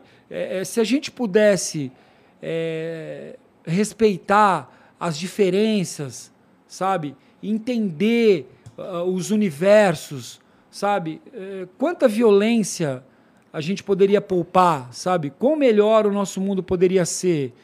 Mas isso é uma busca. E é uma busca que começa dentro da gente. Né? Então, assim, eu preciso me transformar primeiro, sabe? Eu preciso buscar o que está errado dentro de mim, quais são as coisas, onde eu posso evoluir, o porquê eu sou assim, sabe? Onde eu aprendi isso? Não é porque eu tive uma dificuldade, é, sei lá, eu tive uma dificuldade com a minha família. É, não é porque algumas pessoas teve problemas com os pais que você vai ser um, um pai ruim para o seu ruim. filho, sabe? Eu acho que a gente é. tem que pegar os nossos erros e evoluir a partir deles. A gente pode melhorar, não regredir né? Não voltar para trás, sabe? E o meu trabalho é sempre, sempre nessa busca, entendeu? Então assim, meu, vamos para cima, vamos. Agora tá mais fácil. Tem gente que pensa isso. Agora tá mais mas, fácil. Mas não tá pelo que tu falou, né? Cara, não tem, não tem. Olha, assim, é... esse problema que eu tenho de, de intoxicação de metais pesados me causa um problema alimentar, por exemplo, é, eu não posso comer nada com leite, eu não posso comer nada com glúten, eu não posso beber nada gasificado. É, vários. Então tu não pode fazer um monte de coisa. Cara, eu tô totalmente. É, é, cheio de restrições. Cheio de restrições, sabe? Então, é complicado. É uma adaptação muito complicada. Então, assim, é, isso é um problema que eu tenho há muitos anos, mas recentemente que ele foi diagnosticado mesmo e tal. Então, é algo que eu estou tratando, é uma dificuldade que eu tenho. Né? Então, às vezes, alguém olha e fala assim: Poxa, de repente, é, de repente você conseguiu estar em determinados países, de repente você pintou a frente do World Trade Center. Fantástico. De repente é o caralho, né? Com todo respeito. Vamos combinar, vamos Porra. combinar uma parada aqui. Exatamente. Então, meu, tem milhões e milhões de... Exatamente. E a, do... e a doideira, a loucura toda que está envolvida, sabe? Por exemplo, tô com um amigo aqui, o Marvin, né? Tava comentando com ele, falei, Marvin, cara, hoje eu tô num dia legal graças a Deus, sabe? Vocês me convidaram, tô aqui, estamos trocando ideia, tô conseguindo falar. Tem dia que eu não consigo me expressar, velho, não consigo falar porque eu fico três, quatro dias sem dormir, na... sem dormir nada. Posso tomar o remédio que for, não durmo. Tenho uma insônia crônica, complexa, sabe? E aí junta com os problemas alimentares, junta com outras tretas do dia a dia. Então, assim, desafios da nossa mente também, né? Porque muitas vezes a gente tem que lutar também é, é, com a nossa cabeça, sabe? Pô, as dificuldades que a gente mesmo impõe, né? Tem muitas coisas que a gente acha que não vai rolar, né? Tem muitas coisas que a gente acredita que não é capaz, mas a gente nem tentou, a gente nem, nem, nem se esforçou naquele sentido, né? Então a gente já bloqueia isso antes mesmo. Então, assim, eu luto com isso também, sabe? Eu falo, não, peraí, eu vou acordar cedo, eu vou trampar, eu vou subir a escada, eu vou criar um painel novo. Essa é a minha missão, sabe? Eu vou encarar isso é, é, sempre com muita seriedade também, sabe? É, é, porque eu preciso dar o meu melhor. Nesse ponto, eu, eu não, tô, eu não sou um cara, é, como que eu posso dizer assim? Se você entrar no meu carro, você vai ver pilha de lixo lá dentro, cara. Eu como tudo que eu como eu jogo no banco, no banco de trás, na minha casa. Eu sou um cara muito, muito assim. Eu não consigo me preocupar com, sabe? É, meu carro fica lotado de barro, não tô nem aí, não ligo para essas coisas. Porém, no meu trampo é diferente, cara. No meu trampo eu sou super exigente, sabe? No meu trampo eu busco é, aprimorar, eu busco dar o meu melhor sempre, eu busco evoluir, sabe? Porque assim, é, é o que eu aprendi a fazer. Mas é tudo E é infinito. Isso. Sabe? É infinito o aprendizado. A gente olha e fala, cara, eu tenho que, eu tenho que melhorar isso. Se eu ficar parado no tempo, é, meu trabalho vai ser. Fala uma palavra aí. Uma coisa que não tem mais validade, sei lá. É, merda. Atrasado. Exatamente. É, exato. Exatamente. Cara, mas é exatamente isso. Mim. Se eu não ficar feliz com o meu trampo, então sei lá, cara. É, mas é exatamente isso que faz de você quem você é, cara. E assim, claro, você pode ficar feliz porque os grandes artistas da história da humanidade, todos eles tiveram um monte de BO, né? Com certeza. Pouquíssimos artistas viveram uma vida legal, bacana e tal, porque porque também essa inquietação do artista e essa coisa do cara, o cara parecer que não tá, que não se encaixa em coisa alguma, né? Ele só se encaixa quando ele tá fazendo arte. Igual você tá falando, ó, meu carro é todo bagunçado, eu não tô nem aí com nada, tá, mas no meu trampo o barato tem que ser o melhor que existir. Que eu puder. Porque aí é, é, é, aí. Né? É então, aí. quer dizer, é isso que faz o cobra não ser o Paulo. Ou o Paulo não ser o cobra. É por quê? Porque, por caramba, você é, inclusive, esse conjunto de sofrimento, de contradições e tal. Entendeu? Você pega o Dostoiévski escrevia, tinha ataque epilético, ou escrevia para pagar dívida de jogo. o cara fazia dívida de jogo, os caras apertavam ele lá e escreveu crime e castigo. Caramba, velho! Porra! É, entendeu? A motivação do cara. É, então assim, é, o, o, grande artista também é feito de contradição, de sofrimento. Claro. É, e, e caras que, sim, que não foram reconhecidos em vida. Você pega o Kafka, que antes de morrer ele falou pro cara, pro amigo dele lá, que, que o Max Brod, falou, ó, queima tudo esse bagulho. Acho que ele tinha um, um conto, uma obra só publicada. Ele falou pro cara, você queima tudo isso aí na hora que eu morrer. E o cara foi malandro, não queimou nada, hoje tá aí, né? E, mas assim, um cara que em vida não foi absolutamente reconhecido, ninguém sabia quem ele era. É, então, caramba, primeiro assim, ter esse reconhecimento em vida já é um negócio bacana para um artista, ainda que ele não se preocupe com isso. Porque o artista mesmo ele não está nem aí. É. Ele quer fazer a arte. Com né? certeza. Ele faz mais para ele do que para os outros. A verdade é essa. Não é? Sou, com certeza. Então, com assim, certeza. quando esse reconhecimento é... aparece em vida, pô, legal. É um Não, plus. amém, amém. É, é uma é um alegria, plus, é legal, claro, bacana. uma alegria. Mas assim, eu não fui mimado, acostumado com isso, entendeu? É isso, é. Então, assim, cara, hoje quando alguém é, se identifica, interage comigo no, no, no, trabalho, poxa, além de eu poder ocupar cidades com a minha obra, olha que privilégio, né? Tipo assim, pegar um prédio e expor isso, expor o meu pensamento ali. Ainda alguém gostou? Falou, maravilha, né, cara? Maravilha, é, sensacional. E, e você tem essa, né? essa parada assim, então... cobra, de assim. Você falou um negócio agora há pouco que é importante, assim eu perguntei para ele a parada do, do artista que é ativista. E ele levou a resposta para um caminho que é o seguinte: eu preciso primeiro consertar a mim mesmo, velho. É verdade. Antes de eu querer mudar o mundo inteiro, ah, quero, ah, porque tem que mudar, porque todo mundo tem que fazer tal coisa, porque todo mundo tem que ir para tal caminho, todo mundo tem que pensar de tal jeito, blá, blá, blá. antes do cara pegar o, a metranca dele e apontar para todo mundo, ele aponta para si próprio. Fala, peraí. Né? Que passo que eu estou dando aqui. Claro. Né? Que claro. eu posso tropeçar em mim mesmo. Sim. Certo? Eu estou achando Sim. que estou mudando o mundo e na hora que eu olho para mim tá tudo escangaçado, né? Então, caramba, velho, é um, uma consciência do poder que a arte tem. Porque se você também não tiver nesse, nesse é, é, espaço psicológico de criação, nada funciona. Né? Esse autoexame que a gente precisa fazer, cara, para dar o passo seguinte, é um negócio que todo mundo tinha que fazer. Né? E, e assim, eu estou aprendendo pra caramba aqui e descobrindo. Você imagina, Igor, que um cara já pintou em dezenas de países. É um cara reconhecido mundialmente, conhecido por por presidentes, por governos, por art outros artistas e tal, e tal, e tal. E o cara tá aqui falando pra gente assim, ó, eu não posso comer glúten, eu não posso tomar leite, eu não posso não sei o quê, eu tô todo ferrado, meu carro tá todo sujo. Velho. É maluco, né? Não é maluco? Não é maluco? Caramba, é... cara. É, é um negócio que é, como você falou, é um presente de Deus mesmo. Com certeza, com certeza.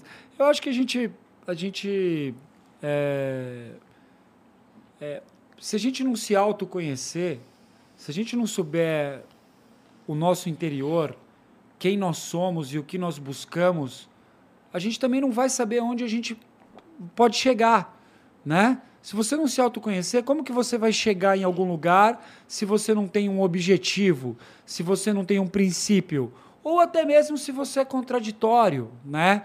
Eu acho que assim, cada um se expressa da forma que acha melhor, sabe? Cada um tem um universo, cada um acredita no que quiser. Eu tenho meus valores, meus princípios, a minha ética, as coisas que eu acredito, mas assim, eu procuro viver aquilo que eu falo e pintar aquilo que eu acredito. Porque senão, para mim, também não faz sentido. Isso é, isso é foda, porque assim, eu, é, uma coisa que, que chama a minha atenção é um artista que ele faz a, o que dá certo ao invés de fazer o que ele realmente ama. E, e, e conversar com alguém que faz o que realmente ama é diferente, sabe? É, tudo que você está falando aí me mostra que o que você pinta é algo que você realmente ama. Você estava falando Sim. do lance lá do Play Center. Sim. Ali eu pinto que eu tenho que pintar. eu vou pintar o carro do Batman ali, ah, eu vou pintar certeza. não sei o que aqui, porque eu tenho que me manter o caralho. Mas o que eu amo é pintar a porra da parede no meio da rua. Sim. Isso é foda. E é legal também que você é o exemplo do cara que conseguiu vencer. E no sentido que tu vive do que tu ama. É, verdade. Não é, não é muito comum isso daí, né? Essa é a verdade, infelizmente, né? Mas é fruto da persistência também, né? Se não, se não é... fosse os perrengues todos. É verdade. É, é, aquela coisa da vocação, de não ser só a você fazer aquilo que você ama, mas assim, toda essa couraça de fortaleza que, que o, o artista que entende a sua vocação tem de falar, eu não vou parar. Ele falou várias vezes isso é, aqui. Várias vezes. Não parar. Não para, Com vai, certeza. vai para cima, faz, Com entendeu? Certeza. Ah, ninguém tá vendo, não tô nem aí, eu vou fazer e paro. Ah, mas não vai ganhar dinheiro, eu não tô nem aí, eu vou fazer porque porque essa é a coisa que eu mais acredito na vida. Com certeza. E o cara faz. E o reconhecimento é um, é um fruto disso, né, também, né? Não é um negócio instrumental absolutamente. Não é um negócio que assim, ah, vou fazer porque dá dinheiro, uhum. né? Vou fazer isso aqui porque tá na moda, vou fazer isso aqui porque não sei o quê. Não, vou fazer isso aqui porque isso aqui sou eu. E se eu não fizer isso aqui, eu não sou. É, exatamente. É? Exatamente. Não tá ligado a não tá ligado a fatores exteriores, tá, tá ligado a fatores interiores, né? Então assim, é você transbordar aquilo que você tá cheio, sabe? Então, assim, a boca fala o que o coração tá cheio, né? É então, quando eu estou colocando esses princípios no meu trabalho, é porque eu estou aprendendo com isso, sabe? Eu quero ser um ser humano melhor, sabe? Eu quero aprender a, a entender e a valorizar também, é, não o que está aparecendo agora, que parece tudo muito bacana, propostas é, de um monte de coisa, de muita gente que não plantou comigo, sabe? É, que não semeou comigo, é, que muitas vezes é, não tá ligado no rolê, sabe? Não sabe o que, que acontece. Agora é muito fácil querer ser meu sócio, né? Pô, vamos dividir aí. Mas peraí, cara. É, eu não posso me iludir com essa, com essa história. É, eu não posso de novo ser o menino que vai querer ir pelo atalho, sabe? Eu tenho que entender o seguinte: pô, peraí, a minha esposa estava comigo, cara. Eu estava doente, velho. 12 comprimidos de tarja preta por, por dia. Essa mina estava comigo, sabe? Então, assim, eu vou Como é estar é com dela? ela, Andressa. Andressa, que Deus te abençoe, hein? Salve, Andressa. Exatamente. Salve aí, é porque é olha. 12 é comprimidos isso. de tarja preta. Eu andava, velho, segurando. Eu tinha aquele negocinho de meter comprimido, eu ficava segurando assim, se eu perdesse aquilo, eu ficava louco. louco. Caramba, então, assim, velho. Tô, então, assim, é um processo. Outros caras, Aguinaldo, o Aguinaldo, velho, é um, é um cara que está comigo há uns 15 anos. É um mais do que um braço direito, é um irmão. Esse cara, Um dia ele caiu do andaime de 10 metros de altura. O cara tem 50 pinos no rosto. Meu Deus. Pintando. É meu parceiro. Entendeu? Ficou na UTI, desenganado, pintando, trampando. Então, assim, é, pintar tem várias facetas. Tem um monte de coisa que rola na rua. Então, assim, por que, que eu estou falando isso? O Agnaldo é um cara que estava comigo quando tem um hotel cinco estrelas ou se for para dormir no chão. Mano, vamos, vamos. O cara tem família também, mas está comigo. Então eu tô com ele também. Sabe como é que é? Então, assim, eu não posso me iludir com as ciladas do momento. E como eu comentei lá atrás, sabe? Pô, você tem um trabalho de destaque, você tem um trabalho de sucesso, você está fazendo algo é, significativo. Cara, isso tem um preço para mim. Eu estou me esforçando, eu estou me dedicando, eu estou buscando, sabe? E isso também muda de uma hora para outra. Eu, hoje eu fiz um trabalho legal, amanhã eu fiz um trabalho horrível. Sabe? Eu estou tentando evoluir. Sabe? Agora, se eu não estudar, se eu não me esforçar, eu vou ficar parado no tempo. Né? Então, essa busca, ela é permanente, ela é perpétua. É a inquietação que você falou. Né? Eu não posso perder isso, eu não vou perder isso, porque eu estou empolgado ainda da mesma forma. Estou falando com você aqui, estou pensando no mural que eu vou pintar lá no, no, no MIS. É, vai ter uma exposição do, do, do Cândido Portinari. Imagina, cara, a oportunidade que me deram de pintar a fachada da exposição onde está o Cândido Portinari. Sabe? É uma outra ação que eu estou desenvolvendo agora com o Teatro Municipal, que eu falei. Aham. É, então, assim, são oportunidades riquíssimas. Enquanto eu não chego num resultado que eu olho e falo, meu, beleza, vai dar para eu ir lá pintar, eu não relaxo, tá ligado? É, é um, é um, sei lá, é, eu não sei porque que eu sou assim. Ué, mas porque você é um artista.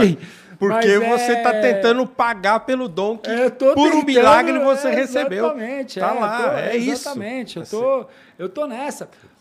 A questão que você comentou, quando que você voltou a pintar de novo?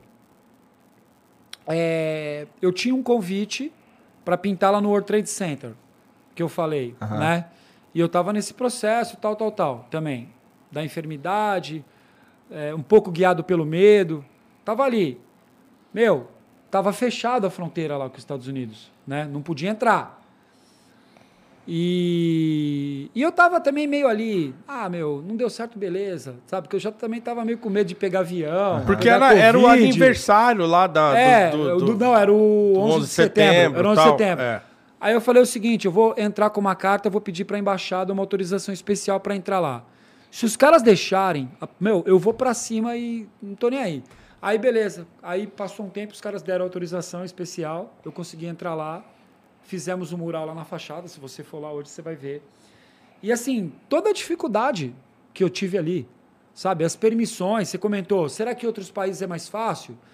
Meu, nos Estados Unidos, você passa por quatro, cinco órgãos que cuidam do patrimônio histórico, da paisagem urbana. Lá no World Trade Center, toda a equipe do World Trade Center, não sei o que, que é um grupo gigante lá que cuida, todos eles participaram de reuniões e mais reuniões e não queriam deixar eu pintar determinadas partes. Aqui não pode, aqui não pode, aqui pode, aqui não pode. A mesma coisa. Quando eu, quando eu fui lá a primeira vez, era um mural liso. Quando eu cheguei lá para pintar, os caras colocaram três containers na frente. Ué. Porque eles fizeram um, um restaurante aberto durante a pandemia. Aí eu tive o container na frente do meu desenho. Então, assim, a coisa vai Você rolando. teve que incluir o Eu container tive que no incluir, desenho. exato, matou a charada. Eu incluí o desenho. Só que assim, num pequeno prazo que eu tinha para fazer o mural, eu tive que fazer o mural e ainda incluir o container no desenho. Ele Aham. ficou meio tridimensional. Eu aproveitei a oportunidade. Só que não ficou do jeito que eu queria. Né? Então ele entrou no hall dos murais que eu nem foto não tirei, porque eu não cheguei no resultado que eu queria. Entendeu? E assim, eu espero poder voltar lá e ainda melhorar. Os caras vão tirar esse container em breve. Não, eu imaginava que o, que o teu trabalho favorito era sempre o último que você fez. Então não, não é bem assim. Às vezes tu faz uns que tu fica como esse do World Trade Center, que, saiu do jeito que você não É, queria. exatamente. Tive alguns problemas e tal em relação a isso, uma dificuldade. né? Aí você consegue ver. Tá vendo aí escrito essa estrutura toda, o mural tá lá atrás. Ah, Putz, tá. entendi. O mural tá lá atrás. Saquei. É, o mural tá lá atrás. Então, na hora que eles tirarem essa, es- essa Onde tá estrutura... esse, esse beer garden É, ali? É, o, é o container, É, né? onde tem ali, aqueles são containers que estão na frente. Quando Aham. você tirar, você vai ver o mural que tá lá atrás. Entendi. Então, em algum momento, eles vão tirar, entendeu? É uma pena, tá vendo? Você não consegue ver o desenho. É, Interferiu bastante. Mas assim, mesmo assim eu fui lá, mesmo sabendo disso, eu fiz o trampo. Mas eu sabia que não ia dar pra ver. Mas eu falei, meu, um dia os caras vão tirar esse conteúdo daqui. E aí vai dar aí ver. vai dar pra ver. Entendi. Então, beleza. É, Aqui é exatamente o local onde eles vão construir a segunda torre. Lá. Tá. né, que já está em andamento e tal. Ali atrás está a torre, dá até para ver a, outra torre. Dá. Espelhada lá atrás. Sim, sim. Um local bem legal e tudo mais, né? Então, mas foi legal, porque eu fui para lá, aí cheguei lá em Nova York, de lá eu fui até Orlando, que foi legal, levei meu filho para dar um rolê, fui na Disney com ele e tal. Cheguei lá na Disney, tinha milhões e milhões, milhares de pessoas, e eu com medo, eu não sabia o que, que eu fazia, mas no final também serviu para Pra perder o medo. serviu para perder um pouco, é. Entendi. Pra poder andar, é. Você falou agora há pouco, é um negócio que eu, eu tava pensando. Dessas coisas, dessas, eu não sei se posso chamar de coleções, assim. Você, ah, é o Green Pincel, tal. Você tem, como é que você divide isso? Você tem algumas, algumas, o que que é o Green Pincel? O que que é aquele, por exemplo, que você falou das paisagens da década de 20 e 30? entendeu? Então são, são coleções que você tem dentro da sua arte? Como é que funciona isso? Exato, exato. Você divide isso em. Você tem quantas dessas, assim? Ah, temáticas? menos- É temático, né? É, pelo menos umas sete, assim. É, talvez pelo fato de eu ser muito hiperativo, né? Uma das minhas formas de criar está justamente aqui no meu bloco de notas do meu celular, por exemplo. Tudo isso aqui, ó, ó, tudo isso aqui são coisas que eu estou vendo, documentários que eu estou assistindo, conversas que a gente está tendo. Eu vou anoto anota. aqui. Vai anotando. Anoto aqui. Depois eu transformo num desenho. Depois eu posso transformar numa pintura. Por quê? É, muitas vezes são temas diferentes um dos outros. Entendeu? Sei lá, eu vi determinada coisa que me chamou a atenção. Ou eu fiquei feliz, ou eu fiquei triste, ou me comoveu, ou aconteceu algo ali e eu quero transformar aquilo numa peça de arte. Uhum. E aí, a partir disso, eu comecei a dividir o O trabalho. que poderia ser aleatório, poderia- você falou, não, então eu vou Exatamente. agrupar. Exatamente. E aí você foi agrupando. Exatamente. Aí eu fui agrupando e fui criando esses projetos, entendeu? Aham. Então, sei lá, de isso me libertou também. Porque eu não precisei ficar preso só dentro de uma história. É, pra pode mim foi crer. legal. Pode porque crer. eu falo assim, meu, hoje se eu vi alguma coisa bacana e eu quero trabalhar com isso, eu falo, beleza, eu vou fazer isso. Eu Uhum. não preciso ficar amarrado ali, não. Eu sou um cara que só pinto muros antigos. Eu sou um cara que só pinto proteção dos animais. Eu sou um cara que só pinto recortes da história. Só faço pinturas em 3D. Só fa... Não. Eu quero ser livre. Uma das opções de ser artista, eu acho que é essa, sabe? É, e como eu, eu, eu, eu aprendi, desenvolvi tudo na prática, na rua, na vivência, desenhando, observando, pintando, andando pelas cidades, sendo feliz, sendo triste, sendo oprimido, sendo reprimido, sendo... enfim, tudo isso foi me dando combustível, né? E aí eu fui desenvolvendo esses projetos dentro dessas questões. E agora eu quero criar outras coisas, sabe? Eu acho que é isso. Você chega em determinado momento que assim, beleza. E a partir daqui é nova história, Uhum. né? Então, às vezes ferramentas que você tinha antes que serviam em determinado momento elas não servem mais, sabe? A partir de agora é o seguinte, meu, tem uma outra maneira. Meu, quero usar essa forma de pintar, sabe? Quero aprender sobre isso, quero desenvolver. A arte contemporânea tem muito isso, né? Sim. Tem várias possibilidades. Por Dinâmica, né? essas pinturas em 3D. Não sei se tem alguém aí que puder mostrar o Kurt Weiner. Cara, é Kurt com K. K-U-R-T-W-E-N-N-E-R. Kurt Weiner. Eu nunca tinha visto pessoalmente uma pintura em 3D no piso, que são aquelas Já vi fotos também. Exatamente, são aquelas pinturas anamórficas, né? Cara, eu comecei a ver em livros, vi na internet, falei, cara, quero fazer isso, entendeu? E fui pesquisar, fui buscar informação e comecei a fazer pinturas anamórficas, pinturas distorcidas e tudo mais. Então, assim, tudo é possível, né? Fácil não foi, mas eu consegui chegar num resultado bacana. O legal é que esse cara, o Kurt Weiner, que ele é o papa da, da pintura em 3D. É tipo os outros. Olha aí, olha aí, ó. Kurt Weiner, tá vendo? Que louco. Ó, esse é o trampo do cara. Isso é uma pintura. Peraí, o É que, que é pintura. pintura É o que, que pintura é? no piso com as pessoas interagindo com a pintura. Ah. Ó, tá vendo? Isso o cara junta chão com parede, com teto. Caramba, não dá pra, não dá pra saber o que, que é a pintura, Olha o que, isso, que é o... que lindo, cara. Olha. Tá vendo? É tudo no piso, ó. É, então esse é um artista que primeiro eu conheci pela internet e depois eu estive com ele no mesmo evento em Dubai, pintando ao lado dele. Caramba. Então assim, Nossa, esse daí tá Olha que muito louco, meu, não, são demais, são demais, são demais, são pinturas assim excepcionais, geniais. Ah, ele lá, ó, ele é aquele cara lá que tá em pé de preto lá atrás. ó. Ah, tá. Tá vendo? Então, meu, é um espetáculo isso, sabe, cara? E assim, através dessas pinturas, é, servem de inspiração, né? Pra gente continuar, pra buscar novas ferramentas. Olha o tamanho dessa pintura. Cara, isso é muito louco. Monstruoso. Olha lá as pessoas andando lá. É, então, é muito louco isso aí, demais, porque a, a, é a pessoa faz parte da. acaba fazendo parte do cenário da pintura, né? É um Ele tipo faz de um jeito. É um tipo de intervenção de- é. ah, artística. E outra, o Interativa, cara faz né? isso com giz. Ele faz com giz. Tum, tum, tum, tum, Isso tum. aí é giz? Detalhe por detalhe, detalhe por detalhe. Então é um trabalho muito, Maneiro. muito elaborado, muito bem desenvolvido e tal. E. Caramba. E é fantástico, né, cara? O universo da arte, eu sempre estou empolgado porque é sempre uma possibilidade nova. Você tem algum, algum trampo que você fez que você fala assim, esse aqui foi. Tem algum assim que te marcou bastante, assim? Um, algum específico? De, Eu de sei que é difícil porque você tem um monte de coisa, mas não É. tem um assim que. Não sei, talvez Olha- pelo reconhecimento que teve, Olha, talvez pelo tema, talvez um pela mural, situação. um mural bacana, um mural bacana que eu fiz recentemente. Agora na pandemia, é, eu fiz alguns. É, eu, eu até, deixa eu ver se eu até encontro.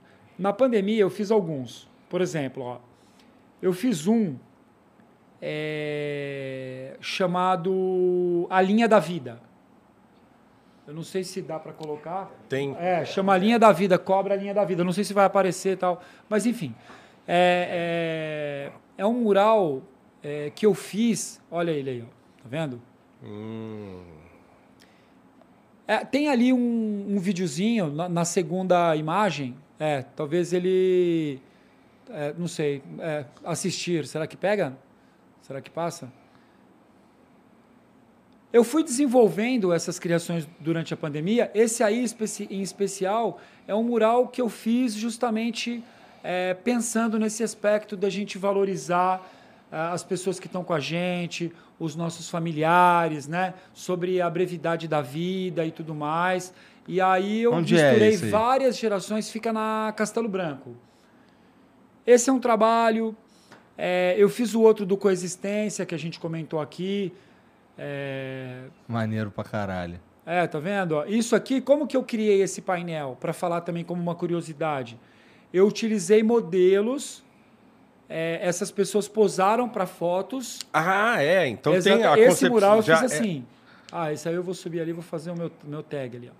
Então, esse mural, eu, eu planejei ele dessa forma. Né? Então, partiu primeiro de uma ideia e depois disso... Você é canhoto? Ou é Eu sou canhoto, É, é. mesmo? Sou canhoto, é.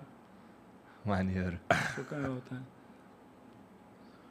É. Mano, nós estamos diante Tá do aí. mito.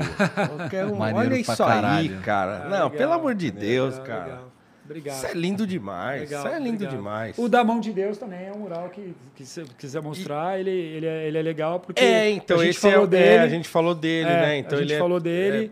é É, tem, tem eu significativo, esboçando né? ele, cara. Ali, Ah, ali embaixo, ah, e- aí ele pronto, né? Vê? Você tem ele pronto aí, mas você tem eu junto com o Agnaldo ali. Aí, ó. Esboçando ali, né? Ah, mas não sei se aparece. Mas tem um, um negócio rapidinho. mo- ah, ali quando o muro branco, tá vendo? Aham. Enfim, né, cara? É. Porra, é legal pra caralho. É, são painéis grandes. Olha ele esboçado em preto e branco ali e tal. Ah, ali, né? No canto É. esquerdo. É. É, no canto esquerdo. É que tem um pequeno vídeo que mostra ali o processo. Mas tá vendo como ele fica no começo? Uhum. E para fazer isso, que a gente acabou não comentando, eu uso quadriculado. Aquela técnica de escola antiga mesmo, que você quadricula um papel em, em menor escala ali, claro, né? É quadriculado e aí o prédio é todo quadriculado Ah, você transpõe por e escala. aí transpõe por escala. Ah, tá. Exatamente. Muito louco. Então eu sei ali, ali tá tudo numerado. Número 10, 45, ah, não sei o quê.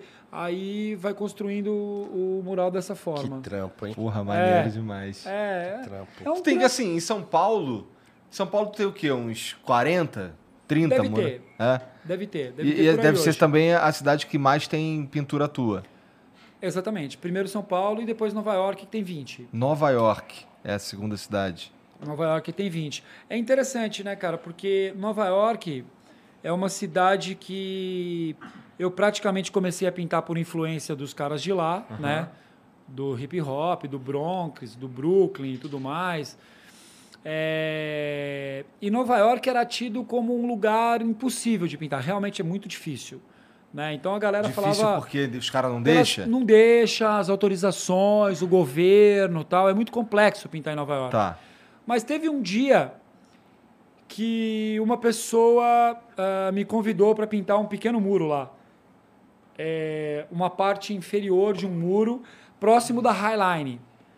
Né? Ah, não sei se vocês caminharam lá na Highline, tem bastante arte. e Nunca caminhei, mas eu lembro de uma aula que eu dava de inglês e Legal. falava da Highline. Ah, bacana, bacana. Que é Parque Suspense, É. lá tem muita arte e tal. E aí eu acabei fazendo um mural lá, que é uma cena do VJ Day, né? Do, do, do, do beijo que aconteceu no final da guerra e tal. Pintei na parte superior do muro. E aí, esse local é, é, ficou entre os 10 pontos mais fotografados de Nova York. E aí, por conta disso, várias pessoas começaram a me convidar para pintar outros pontos da cidade. Mas aí, claro, voltei para o Brasil e tal. Aí foi alguns anos, eu fui armazenando tudo isso. E depois eu fui para Nova York, fiquei morando lá ah, seis meses. E aí eu pintei, junto com o Agnaldo, com o Marcos, com, com o João Neto, ah, 18 murais. Caralho. 18 murais, todos na sequência Um atrás do outro, um do loucamente. outro, todos na- loucamente, alucinadamente. E aí fiz esses murais todos em Manhattan e não sei o quê. Que maneiro. Ah, esse aí. Foi esse o primeiro que eu fiz. Tá vendo da Highline ali? Então, quando você caminhava na Highline, você via o mural ali, ó. E aí ele se tornou esse ponto que a galera fotografava e tal. Mas a princípio era para pintar só a parte de baixo. Né? Aí eu meio que de supetão pintei a parte de cima. Aí depois o que, que aconteceu? Esse mural foi Legal. apagado. Esse Ah. é um que foi apagado. Porque o dono do prédio recebeu uma notificação oficial da cidade que o prédio seria tombado patrimônio histórico por causa da pintura. Entendeu? Ixi, aí ele tirou a pintura Exa- pra não ser. Ai, caramba, Exatamente. velho. É mesmo? Exatamente. Aí ele falou, mano, sei lá, eu vou apagar isso aqui. Foda-se. Olha que palhaçada. Caralho. Aí desceu a tinta, meteu o cinzão lá e eu perdi esse mural. Mas não satisfeito, eu voltei lá e fiz mais 18. Tá certo. Pô, mas isso daí tava Ai, num lugar muito legal Não, também. É demais, é, É. demais, demais. Tem- É, Se você colocar Eduardo Cobra Nova York, por favor, talvez apareça essa outra sequência. é, Ah, e foram outros que eu fui fazendo lá. Esse do vendo? Michael Jackson é Exatamente, muito louco, é. cara. É, as duas fases dele aí, né? É Aham. muito louco. É, eu dei o nome desse mural de Black or White. né? Legal. Então, justamente mostrando a transformação do cabelo Black Power para o cabelo liso, do- tudo, todas as transformações que ele fez. O mural que eu disse que faria na Índia, que a gente comentou lá no começo, da Madre com o Gandhi, eu fiz em Nova York. Olha ele aí, ó. Ah. Tá vendo? Ele tá lá. Ele tá lá até hoje. É, aquele mural ali em cima do bombeiro, ele tá lá em Nova York também, na Terceira Avenida. Esse bombeiro é, chama Mike Bellatoni. Ele estava no dia é, das torres, né? E ele sobreviveu. Então ele é um dos bombeiros que sobreviveu. Então você vê que o desenho é cheio de simbolismo. No capacete dele tem o número 343, 343. que foi o número de bombeiros que morreram lá no dia. é, ele está debruçado ali na bandeira americana, né?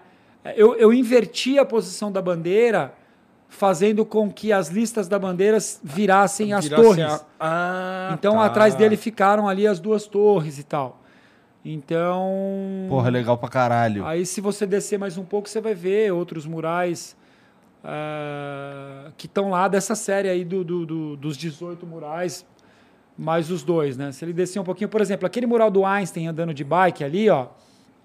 Caramba, Esse muito aqui. louco também. hein? É, esse dire- mural- Isso, Olha. Esse mural é um mural que eu havia feito aqui em Paz São é Paulo. igual amor ao quadrado? É, é. Legal. Esse mural eu havia feito ele em São Paulo e ele foi apagado. E aí eu repintei ele lá em Nova York e ele está hoje lá em, No- lá, lá em Nova York. Ali no canto esquerdo você vê a Estátua da Liberdade Uma com chapéu, com chapéu mexicano, né? Que eu fiz justamente sobre esse conflito que Uhum. existe e tal, etc. E aí tem o mural do, do, do Ellis Island na Escola do Basquiat, que eu comentei com vocês, mas eu não sei se ele vai aparecer aí. Mas... Cadê? Rola pra baixo um pouquinho já. Mas no final. É, talvez ele não, não apareça tão, tão rapidamente aí. Mas enfim. É, Tem algum a- alguma celebridade dessas famosíssimas assim que, que você conheceu, que, que que curtem teu trabalho e que talvez você tenha feito alguma coisa pra essa pessoa? Tem alguém assim, não? Tem o lance da Madonna, não tem? Tem, tem. É isso, é verdade. Um dos murais que, que estão lá em Nova York retratam Jean-Michel Basquiat é, e o Andy Warhol com luvas de boxe. Né? Ele está no, no Brooklyn. E a Madonna estava caminhando ali por esse mural. Ela viu, ela teve um relacionamento com o Basquiat, ela foi namorada do Basquiat. Ela viu esse mural, gostou, se identificou, entrou em contato comigo e me convidou. Aí entra a história do Malawi. Ela me convidou para pintar esse hospital é, que ela criou lá no Malawi. É um hospital fantástico. Tá, então porque você ela foi tem... lá que é o hospital da Madonna. Exatamente, aquela ela que tem três, quatro lá. filhos ou cinco adotados lá do Malawi. E aí eu saí do Brasil, fui até o Malawi pintar esse mural. Aí você faz, tem uma história interessante nisso daí, que você faz um, é, você pega um avião dentro, dentro ali na África já para chegar no Malawi, né? Uhum. E quando eu cheguei lá no Malawi, até mostra ali, ah, esse é um dos murais, tá vendo? É, ah lá o mural que ela viu lá do lado lá. Ah, aquele ali, É, né? Do, é, do Bas exatamente. Basquiat com Andy Warhol. Exatamente. Ah, Exatamente. E ó, um dos murais que eu fiz lá do Nelson Mandela No hospital. dentro do, dentro do hospital. Você conheceu ela pessoalmente, não? Então, o que aconteceu foi o seguinte: eu estava com outro mural lá de Carrara, na Itália, na sequência desse. Depois até- a gente pode até ver esse mural de Carrara. E aí eu pintei e estava marcado, agendado para Madonna ir lá inaugurar o hospital. Porém, eu estava com esse outro compromisso e eu fui embora. E aí, pau no cu da Madonna. Entendi. E eu não conheci. Um bolo na Só que Madonna. o interessante dessa viagem é que eu peguei um vírus, eu e o Agnaldo. Eita. Eu acho que a gente foi um dos primeiros a pegar o Covid. Covid? Acho que fomos nós que fizemos essa. Porque é o seguinte: a gente chegou lá e pegamos um vírus no, no, no avião, e depois de sete horas que a gente estava lá para começar o trabalho, a gente adoeceu. E, cara, tive uma febre tremenda, eu e ele. Ele num quarto, eu no outro, gritando de dor, né? No meio do nada lá. É, a noite toda, dores no corpo, febre, a gente não conseguia se leva- não conseguia levantar. Isso foi então, quando? Esse 2000 e- mural foi feito, esse mural foi feito com, com esse lance. E, e aí tivemos que ir para o hospital e tudo mais, então rolou essa dificuldade na produção desse trabalho. E aí no hospital eles falaram, olha, isso é um vírus que pega no ar-condicionado do avião. Entendeu? E causou todos esses sintomas. Então eu fiquei mal, mal, mal. E depois eu fui para 2020? Carrara. Não, foi antes. 2019? É, aí depois eu fui para Carrara e fiz esse mural aí. Porra, bonito pra caralho. Ó, se você for ver, é, tem um videozinho, mas enfim.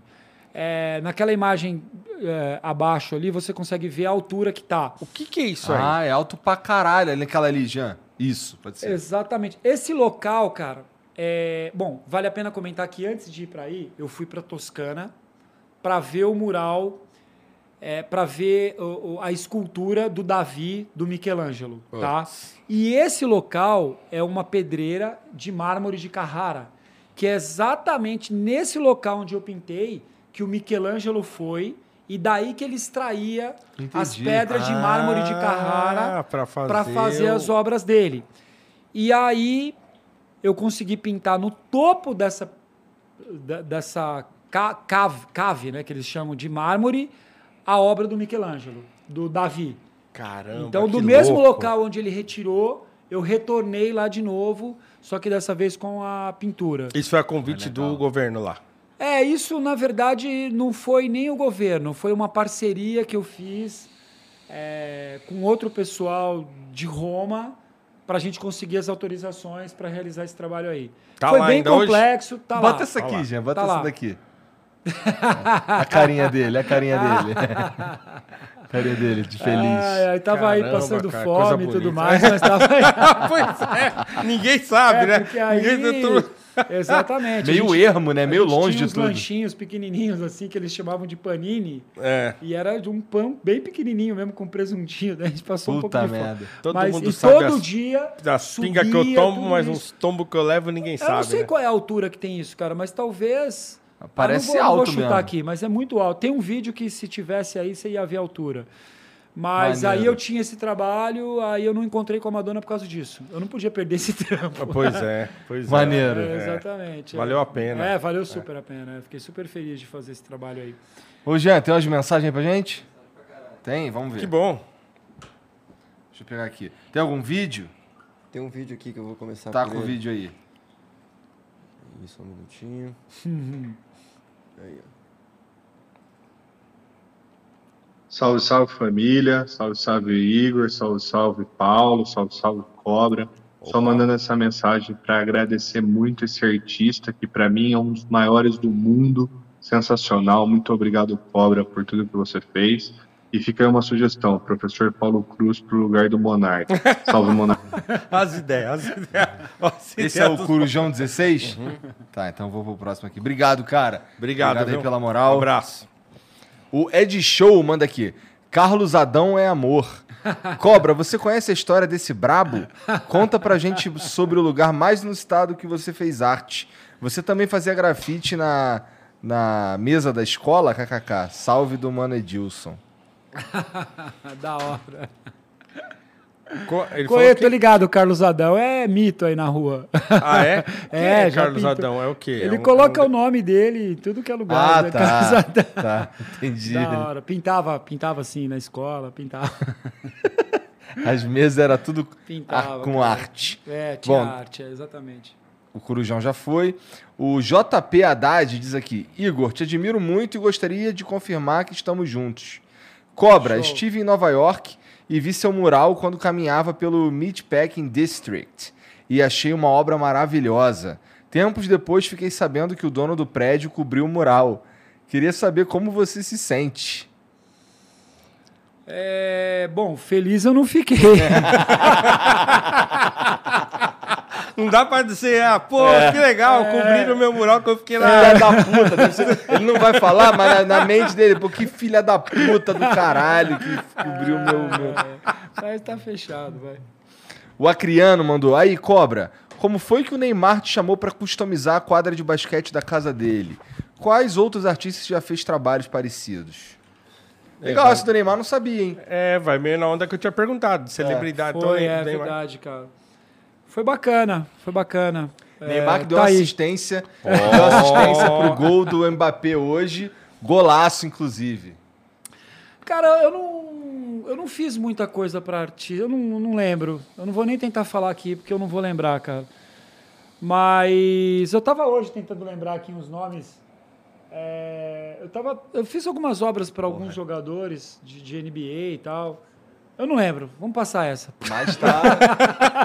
Isso aí ficou bonito pra caralho. Ficou bom, hein? Ficou bom, hein? É foda, é foda, porque assim, eu, eu- um dia eu vou, pro- ó, eu vou procurar e, Eu se eu- e quando, eu, três, quando né? eu achar um feio, eu vou falar. Ah, não, dá, mas- pô, todos que eu vejo são Não, foda, não. pô. Eu É só- que eu só publico os bonitos. Entendi, entendi. Eu não lembro o nome de todos ali. só divulgo É o esses, Pippen, é. o, o Kobe, o Jordan, o LeBron e aqueles outros ali, eu não lembro o nome.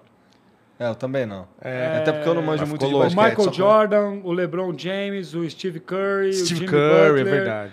Draymond Green, Scott Pippen, Scott Pippen e Kobe Bryant. É, É. O Scott Pippen, inclusive, é, me convidou agora recentemente para pintar é, alguns murais nos Estados Unidos. Legal, Ah, hein? Pippen é Tava lenda, hein? conversando com Pippen é ele. foda. É, é não, não, é demais, é demais, é Lenda demais. Eu quero aproveitar é, essa oportunidade para fazer Como outros é painéis lá e tal.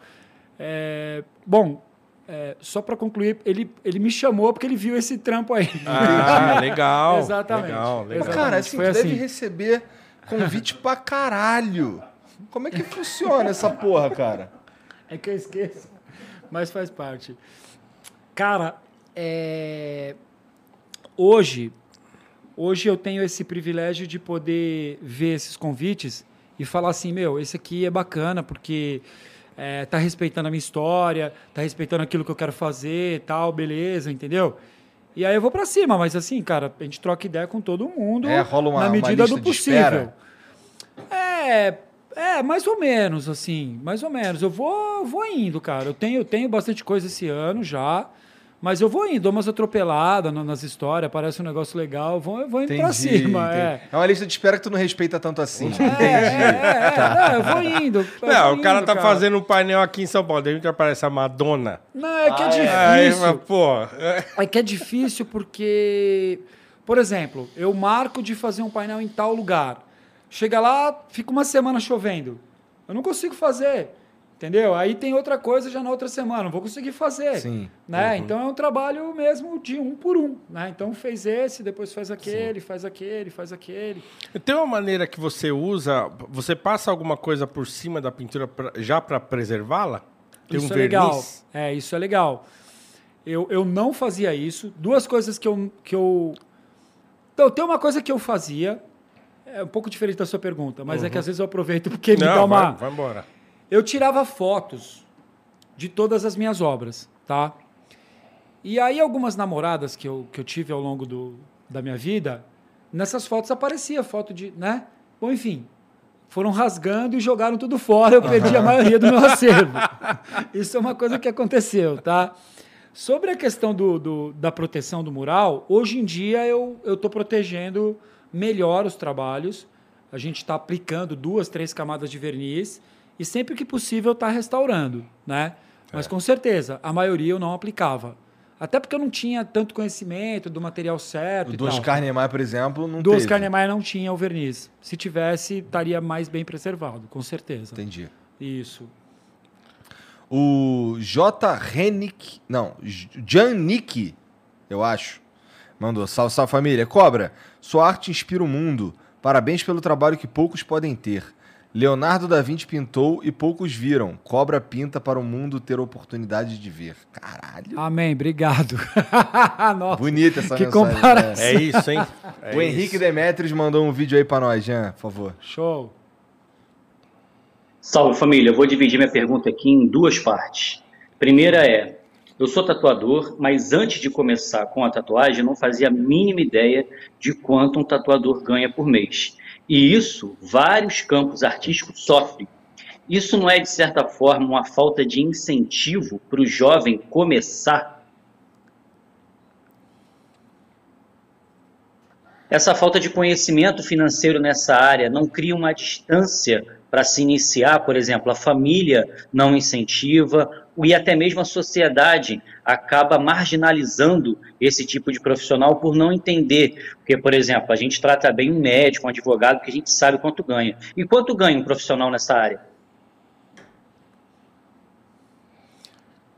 E aí? Com certeza.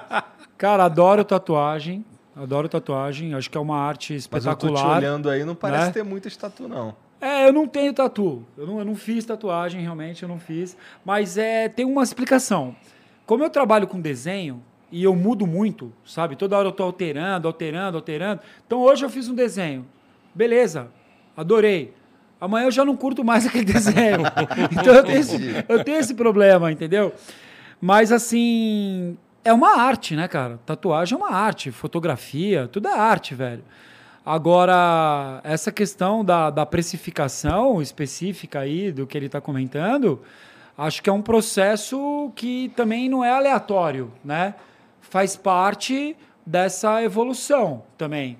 Né? Então você vai, vai adquirindo qualidade, você vai adquirindo amadurecimento, é, você vai, vai cada vez mais, seu trabalho vai sendo conhecido, e aí você vai chegando em determinados patamares aí do, do trabalho. Mas tem que valorizar, claro, desde quem está começando. Claro, todo mundo precisa de consistência ali, né? financeira é, para poder essa se coisa manter. de- do cara saber quanto que ele vai cobrar e que pode afastá-lo da profissão. Eu acho assim, que é, é o que a gente já falou aqui. É. Acho que um cara que é artista e que sente assim a, a vocação para fazer aquilo, ele não tá muito preocupado com quanto ele vai ganhar. Ele não tem uma preocupação muito instrumental. É isso mesmo? Assim, o cara não tá muito assim. É claro que ele sabe que ele precisa viver e tal, né? Mas assim, é mais forte do que o dinheiro aquilo, né? Eu acho que é aquilo que a gente falou, com certeza. É assim, cara. Se tiver que trampar de qualquer outra profissão para pagar a conta e fazer tatu de graça É enquanto isso. não tiver dando grana, É isso. é fazer, É né? isso, é. É. fazer, sim, com certeza. Não dá para inverter os processos, Aham, né? aham. Claro, não dá para inverter os processos. E também não dá para colocar a grana como objetivo principal. É o que você comentou. É. Eu tenho é. certeza, é consequência de um trabalho bem elaborado, bem feito ao longo dos anos, né? Como eu falo, tem gente que comenta essa questão internacional. Cara, você pode pintar na rua da tua casa. Hoje tem internet, velho. Todo mundo vai ver, né? As coisas viralizam. Basta fazer um trampo bacana, É, né? é. E aí vai do esforço, vai do intelecto, enfim. Tatu E é a mesma e coisa. É um desafio mesmo, né, cara? você desafio, mesmo, é Igor. trampo. Quando você larga uma coisa, sei lá, professor de inglês, eu ia não, eu vou fazer um negócio X aqui. É muito louco essa porra, inclusive. Não é? É. Que ninguém fala, e, e nego falando, você é louco, você vai fazer isso aí, isso aí não vai dar nada. Ouvi você isso pra caralho. Não é? Não, é eu largar uma carreira de 20 anos de TI e falar, vou fazer filosofia e vou ser professor de filosofia. Você tá maluco? Você vai fazer o quê? Show. Sair pra ganhar quatro, cinco vezes menos do que eu ganhava.